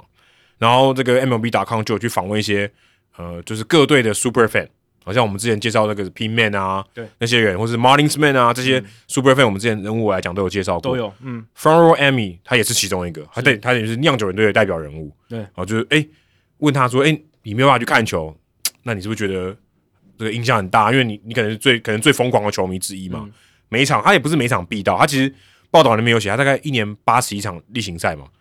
他大概就到个五六十场，是他没有全部都到，也很多了啦。也也也对，也很 多。可是，但他可能还比不上那种超级对疯狂，就是你对去一定会看到他那对种，对对对，但是你看到电视上，他可能百分之八十都会出现。嗯，然后之前看到有他们好像呃有一年的这个季后赛在酿酒人队主场打，然后 Martin Smith 有出现，嗯就坐在本垒后方那个位置，他就穿橘色的嘛。嗯，然后 Front Row Amy 坐在他旁边，然后旁边还有一个也很有名，叫做 M M Man，就是 M Man 那个巧克力那个，嗯他就穿那个 M Man 的那个 T 恤这样。 OK，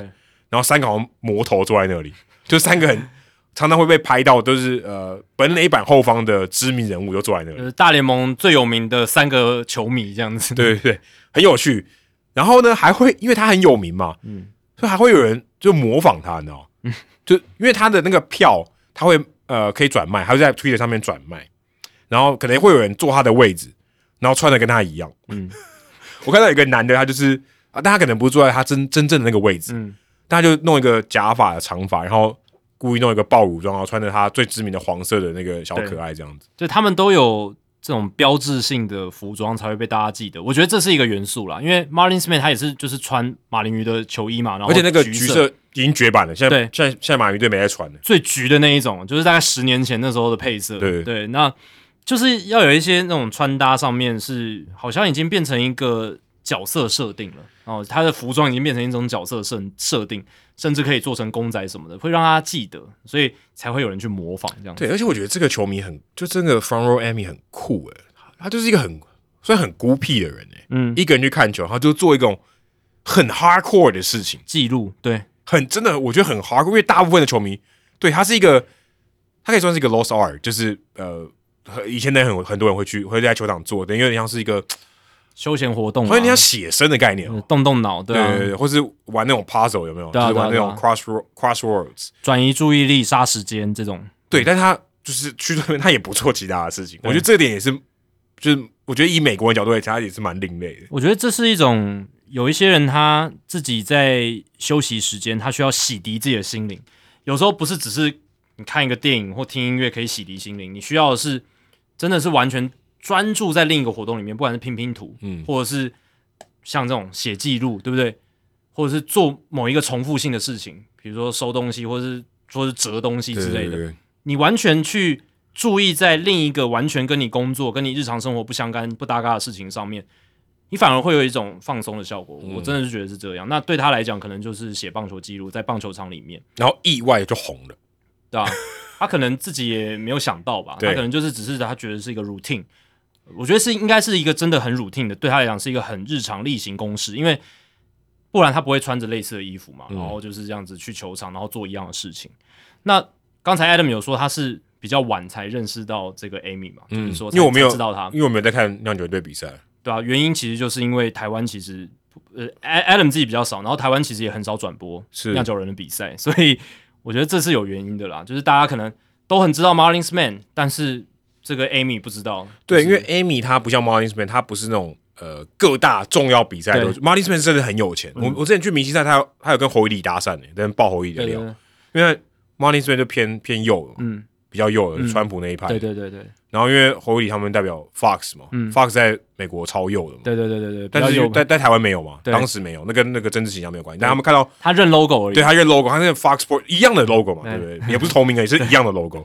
他就跑过来自己接受采访嗯，对 对对，所以还蛮有趣的。那我在呃 DC 明星赛的时候，嗯对啊，就有遇到这个，对啊对啊，所以嗯，Amy 并不像 Marlins Man 那么有钱，所以他可能季后赛不会出现，对，他就啊只有酿酒人队的比赛会出现，对，，所以他是比较地方性的一个人物这样子。就地方妈妈，对啊，然后又台湾真的很少酿酒人队转播，所以可能台湾球迷真的比较不熟悉哎，这我不个知球道迷。在我们听我们节目一定有酿酒人队的球迷，不知道你知不知道 From r a m y 陈子轩老师一定知道，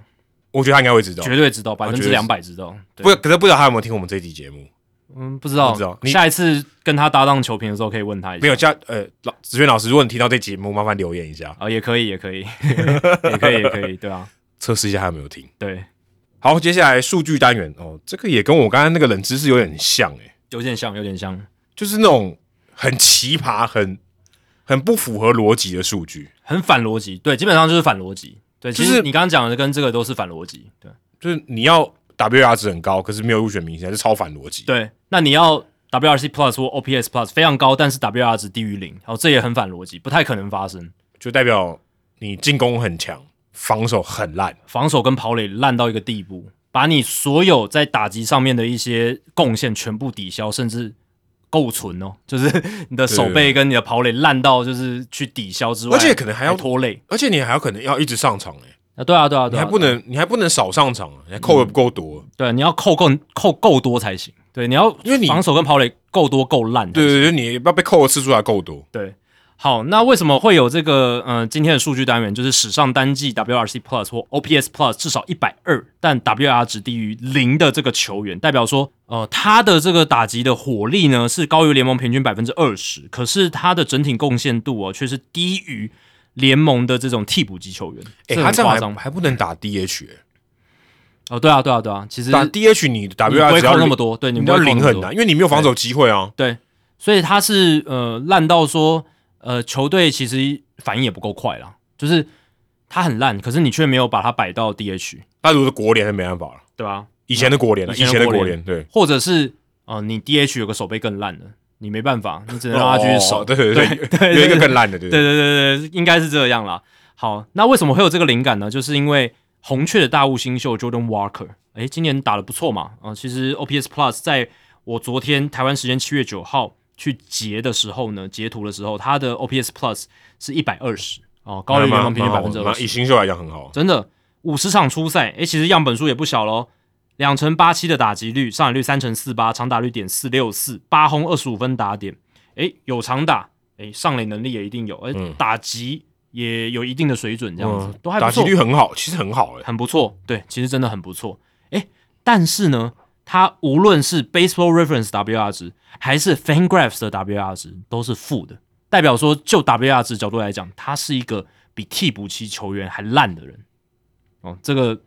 这不是我特别去夸饰或很严厉的指控他，这是数据反映的一个对真就实是现象。就是以数据角度来看，他是比替补还不如啦。对，这个真的很反逻辑啊，所以也让我觉得很好奇，说，诶，大联盟史上有没有其他球员这样？当然，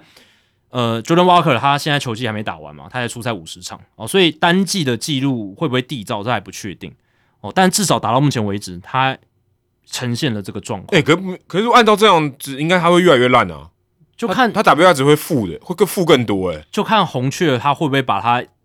调到 DH，但他才刚上大联盟，其实很难嘛，对不对？嗯，那你如果继续让他守外野的话，就可能如果他自己没有把自己练好，就是外野防守没有进步的话，嗯、就可能真的会持续到季哎、后他如果打得再更好一点，他会不会可能是 WR 值负的，然后入选明星赛？有可能，有可能也有可能啊，有可能对啊欸也有可能啊，对啊，只是他打的没有那么爆冲，对，对，只是就是还不错，OPS Plus 一百二这样子，但是没有好到说让他足以入选明星赛。而且他打击其实真的很好，他的平均击球出速 PR 值是九十，呃，九十二点三英里，然后高于联盟的百分之九十的打者。这个击球出速的极速可以达到一百一十四点三迈，这个 PR 值也是九十三，也是非常好。嗯，强击球比例呢是百分之五十一点一哦，这个 PR 值也是九十一，所以代表他这种击球品质的数据，他其实都是全联盟力顶量尖很的。大。啊对，传球臂力 PR 值九十七，然后跑垒级数 PR 值七十九，所以你可以说他是有点穷人版的 Ellie De La Cruz，就就这些单纯的这种呃条件天赋条件上面，是，但他不是手游级，他也不是手游对，级不过 d e l a Cruz 也不是手游级，他现在对有三垒。所以你看，其实 Walker 他本身，你看传球臂力很好，他的跑垒级数也不错，他的打击的这个击球力道也很强。但是，即便他有好的传球臂力，可是他然后跑垒级数也不错，可是他的防守其实是很烂的。所以这告这也告诉我们，你有速度不代表你防守就好，判断还是很重要。哦，对，你的解读，你在外野的防守其实有很大一部分是你的解读，还有你的那个追求的路径对不对？嗯，什么球该向前扑，什么球应该等，然后让他球弹下来变成一支一垒安打就好，可是他以前不是守三垒为主吗？对啊。所以你让他去守外野，也也是蛮惨的吧？是因为没办法嘛，因为这就是我要讲的。其实他在小联盟被选秀的时候，当初业余被选秀，他就是被三垒手以三垒手分身份被选，然后进到小联盟前两年也都是以三垒手为主。那为什么要改守外野呢？就是因为红雀队有 Aaron Nolan Arenado，对，有 Nolan Gorman 原本也是三垒，也被挤的挤到别的地方去。就没办法啊、而且他们等于是有一个 long term 长期的投注在 Arenado 身上，嗯，所以变成小联盟这些大物或者好的年轻球员要改位置，不然你就被卡住啦、嗯，你就上不来啊对啊，对，因为你不太可能把人他的换掉，不太可能啊，而且他约是长的嘛，对，又不是你短你 的，他也不可能放在别的位置，好奇怪哦。没错，而且他已经有那个地位在了，也不会换了，对吧、所以他是算去年才才开始移防到外野，在小联盟的时候，那今年上到大联盟，他的外野防守数据真的是非常非常糟糕啊。他今年在右外野守了三十场，左外野守了十九场，DRS 是负十三，这个哦真蛮烂的，哎很差啊。这个防守分数是负，而且他守的场次没有很多哎、对啊，如果如果你对，如果你负十三来讲，他才守这样才四十九场，四十九场你就可以累积到负十三，蛮难蛮难的，很可怕坦白说蛮难的。对，这个很可怕。地狱联盟平均就是就是负十三分这样子。好，这个 DRS 是这样。那看 Statcast 的 Outs Above Average 出局制造值 OAA，它也是负九哦，是全联盟进榜的一百二十二名外野手里面倒数第二名，只比 Kyle Schwarber 还要好。哇，这是说多烂有多烂就。其实你不用讲倒数第二，你也不用讲一百二十，你说只比 Kyle Schwarber 好，这就很烂了。而且 Walker 很不应该的是，他是菜鸟、欸，他才二十出头岁，人家 Kyle Schwarber 是一个算老将了，然后他本身就不是一个运动能力好的选 手。重点是他以前还是捕手，对，那你只赢过这个人，你真的要好好检讨，哎，这个真的是不是普通的烂，哎，这真的不是普通我的烂。我只能说他要非常非常感到幸运，是他现在是一个有国联有 DH 的制度，呃，真的不然他的生涯会大幅的缩减。真的，而且他又是身处在国联的球队嘛，对啊，他如果国联没有 DH，他会超痛苦的、真的，他以后不知道怎么打。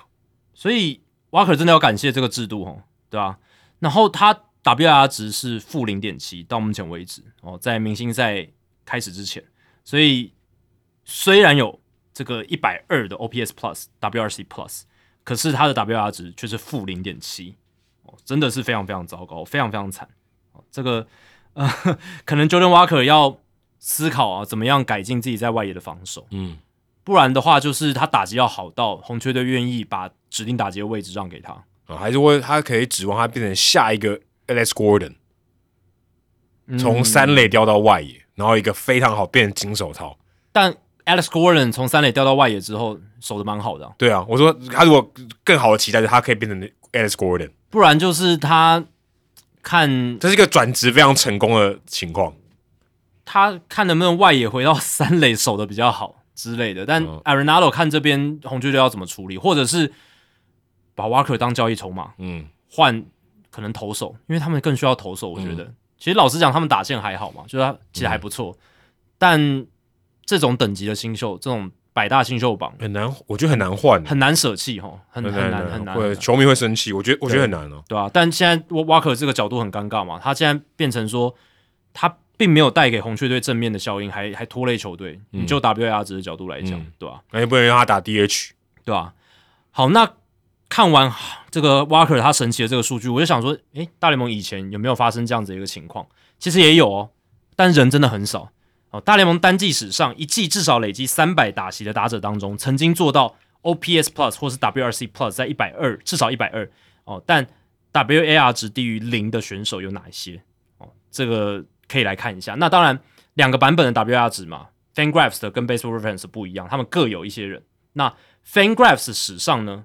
呃，只有两个人曾经做到这件事，就是国联和美联史上不看黑人联盟，就是国联跟美联史上，然后单季至少累积三百打席，而且这两个人呢都是发生在二零零八年，二零零八年洛基队的 Brad Hopp，还有海盗队的、我们前面提到的 Ryan Domit，嗯，这两个人都没有，我不会觉得意外。啊对哦，因为他的这个 framing 投好球的技术太差，主要是因为他打击真的也很好嘛，啊不然他如果打击烂，然后防守也烂，他根本不会在大联盟啊。他也不会出现在这个名单里了。对啊对啊，对啊，因为打击要够好。那我们先看好，就看刀美好了。他在那一年的海盗队，二零零八年，他出赛一百一十六场，四百六十五个打席，WRC Plus 非常好，一百二十虽然三，以捕手来讲超好，超好哦。但是他的 FanGraphs WR 值那一年是负三点四，哎，负三点四不是普通的烂哦，是烂到一个不可，就是真的难以比拟的一个地步了。哎、负三点应该是记录诶，啊我觉得这应该是负三点是要能打到三百个打席，真的应该是记录诶。其实这很这真的很难，啊这很夸张啦，真的很夸张。那原因是什么呢？因为他那一年的 framing 是负六十三点二，嗯，他那一年其实蹲补大概就一百多场，一百出头场，负六十三点二，也在代表说平均他每一场蹲补会让海盗队多失零点五分，差不多这个意思，嗯，很可怕、啊这个非常可怕。他光接好球这件事就让海盗队多失零点五分呢、啊一场比赛，这个是到现在没有其他人可以超越的数据，就是这也很难理解哦，我觉得很对难理解。坦白说，我觉得很难理解，这有点，我甚至如果你只看这个数据，你会觉得是不是太高估了投好球？哦哦，懂这个就是数据到底准不准？这对，样就是说，对我可以理解嘛，它是一个预估零点五分，嗯它不是真的零点嗯五分，嗯嗯不是说好像你直接扣了零点五，不是这样。但是你会觉得说，光它的 framing 就可以影响到零点五分，对啊。你就觉得这是不是有点太夸张，你知道吗？但有些人反而会觉得好像是不是太少了，因为有时候连续三个打席都好球接成坏球，那是不是变成三个保送之类的？对，那那个变得有点时机嘛，就是如果对对第对对四个球，第第四个坏球，就是原本是好球被你接成坏球，对，但这样的情况也，坦白说也没有很多嘛。我说一场比赛能多多少，能有多少次呢？但刀米就是超乎了大家的想象，到目前为止没有人能超越他，对吧、就是这这有几个原因啊，因为那个时候 framing 这个数据刚被发现，嗯，然后二零零八也是第一年有追踪 framing 的数据，投好球的数据。然后你说当年的 pitch effects 的这个追踪系统会不会比现在鹰眼系统不准？一定会，可能有一点不准。可是那个时候主要是因为大家还不知道投好球这个技术，那海盗队当时更不知道嘛，那他们也不知道说原来 d o m i 的接球烂到说会影响伤害球队这么大，所以就让他继续蹲。那也是直到大概两三年后，framing 投好球变得大家比较认识熟悉之后 d o m i 就失去了他大联盟的位置，而且甚至最后还离开了捕手这个位置，但救不回来，因为他打击也后后续也没有维持住这样子。也就是以一垒手来讲，他可能就普通了。对，那呃，刀美他在 FameGraphs WR 值负三点四嘛，主要就是因为这个 Framing 的数据影响。但是你如果看 Baseball Reference，你就会发现，诶，那一年刀美他的 Baseball Reference WR 值有三点三呢，正的哦，嗯， 跟 FameGraphs 一来一往差了六诶。为什么呢？因为 Baseball Reference 的 WR 值没有考虑到捕手的投好球对对对，哦，所以这个一来一往就差非常多。那那一年 d o m i 的 OPS Plus 有一百二十七嘛，所以他的 Baseball Reference WR 值三点三，其实很他应该也还是不错所有野手史上应该这个两个 WR 值差距最大的，我觉得应该是差距最大因的为。这个应该我觉得很难破了。这个差六诶、两个版本差六诶、这个我觉得真的蛮蛮扯的。这个应该不太可能破。而且 d o m i 其实他后来生涯尾声，他转守卫，他是转到外野，他也不是转到他不是垒一垒吗？不是一垒，他生涯最后两两几年都是守外野居多，哦对吧、还蛮有趣的，所以还不是守到一垒，对吧、那这个生涯就是被呃投好球技术发明之呃发现之后呢，就渐渐的淡出了大联盟舞台。那刚才提到了 Brad Hope，他在二零零八年洛基队，然后呢，也表现呢，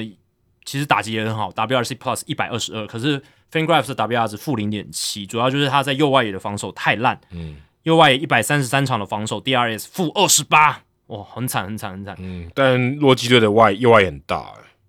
对啊，可是蛮辛苦的。但这个都会考量到啦，对就是说难易度上面的差距，对啊，但他就是守的真的很不好。他的跑垒其实分数有零点六，其实还是正的，所以他跑垒其实没有那么差，主要是真的就是防守真的很烂。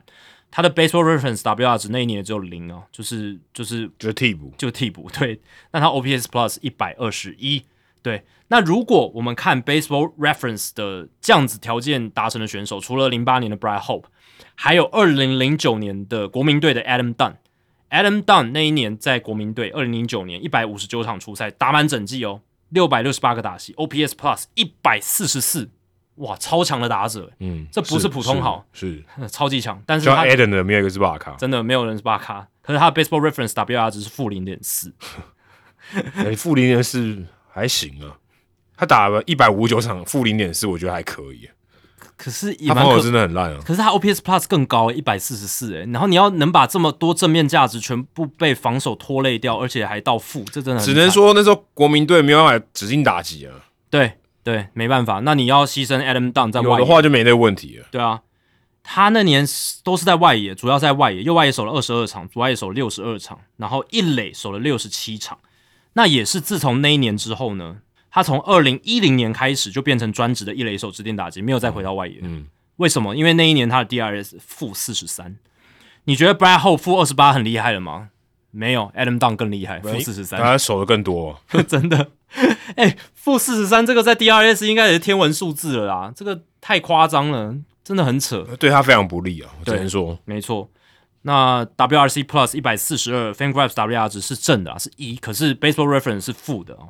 那另外还有像一九九三年的 Gary Sheffield 甩呃摇棒哥，摇棒哥，雨刷哥啦，雨刷哥，雨刷伯，也是摇棒嘛，对啊。那他在一九九三年效力教士跟马林鱼哦这两支球队，出赛一百四十场，也算是整季了，五百五十七个打席，OPS Plus 一百二，很不错哦。但 Baseball Reference WR 值负零点二。那那一年呢，其实 Sheffield 还是守三垒哦，大家可能不知道，大家可能对 Sheffield 印象停留在王建民时期，洋基队的右外野手嘛，嗯或指定打击。但其实他生涯初期是守三垒，可是守的非常的拍谁，非常抱歉呢、他那一年的通呃 total zone rating，因为那个年代还没有 DRS 啦，所以就是看 total zone rating 这个防守数据。那那一年 Gary Sheffield 是负三十二，然后就很糟糕这样子哦。那也是自从那一年之后，那一年之后 Sheffield 就没有再回到三垒了，嗯就是改成专职的外野手。其来有自啊，都有一些原因在啦，就是因为这个防守真的太糟了，连打击的这个正面价值都被抵消。啊，最后一位是这个 Jerry Lynch，这个一九六四年海盗队的一名选手，呃，这个可能比较没有知名度了，但他也是哦。他那一年一百一十四场的初赛，三百二十九个打席，OPS Plus 一百三，非常好。但是 Baseball Reference WR 值是负零点一，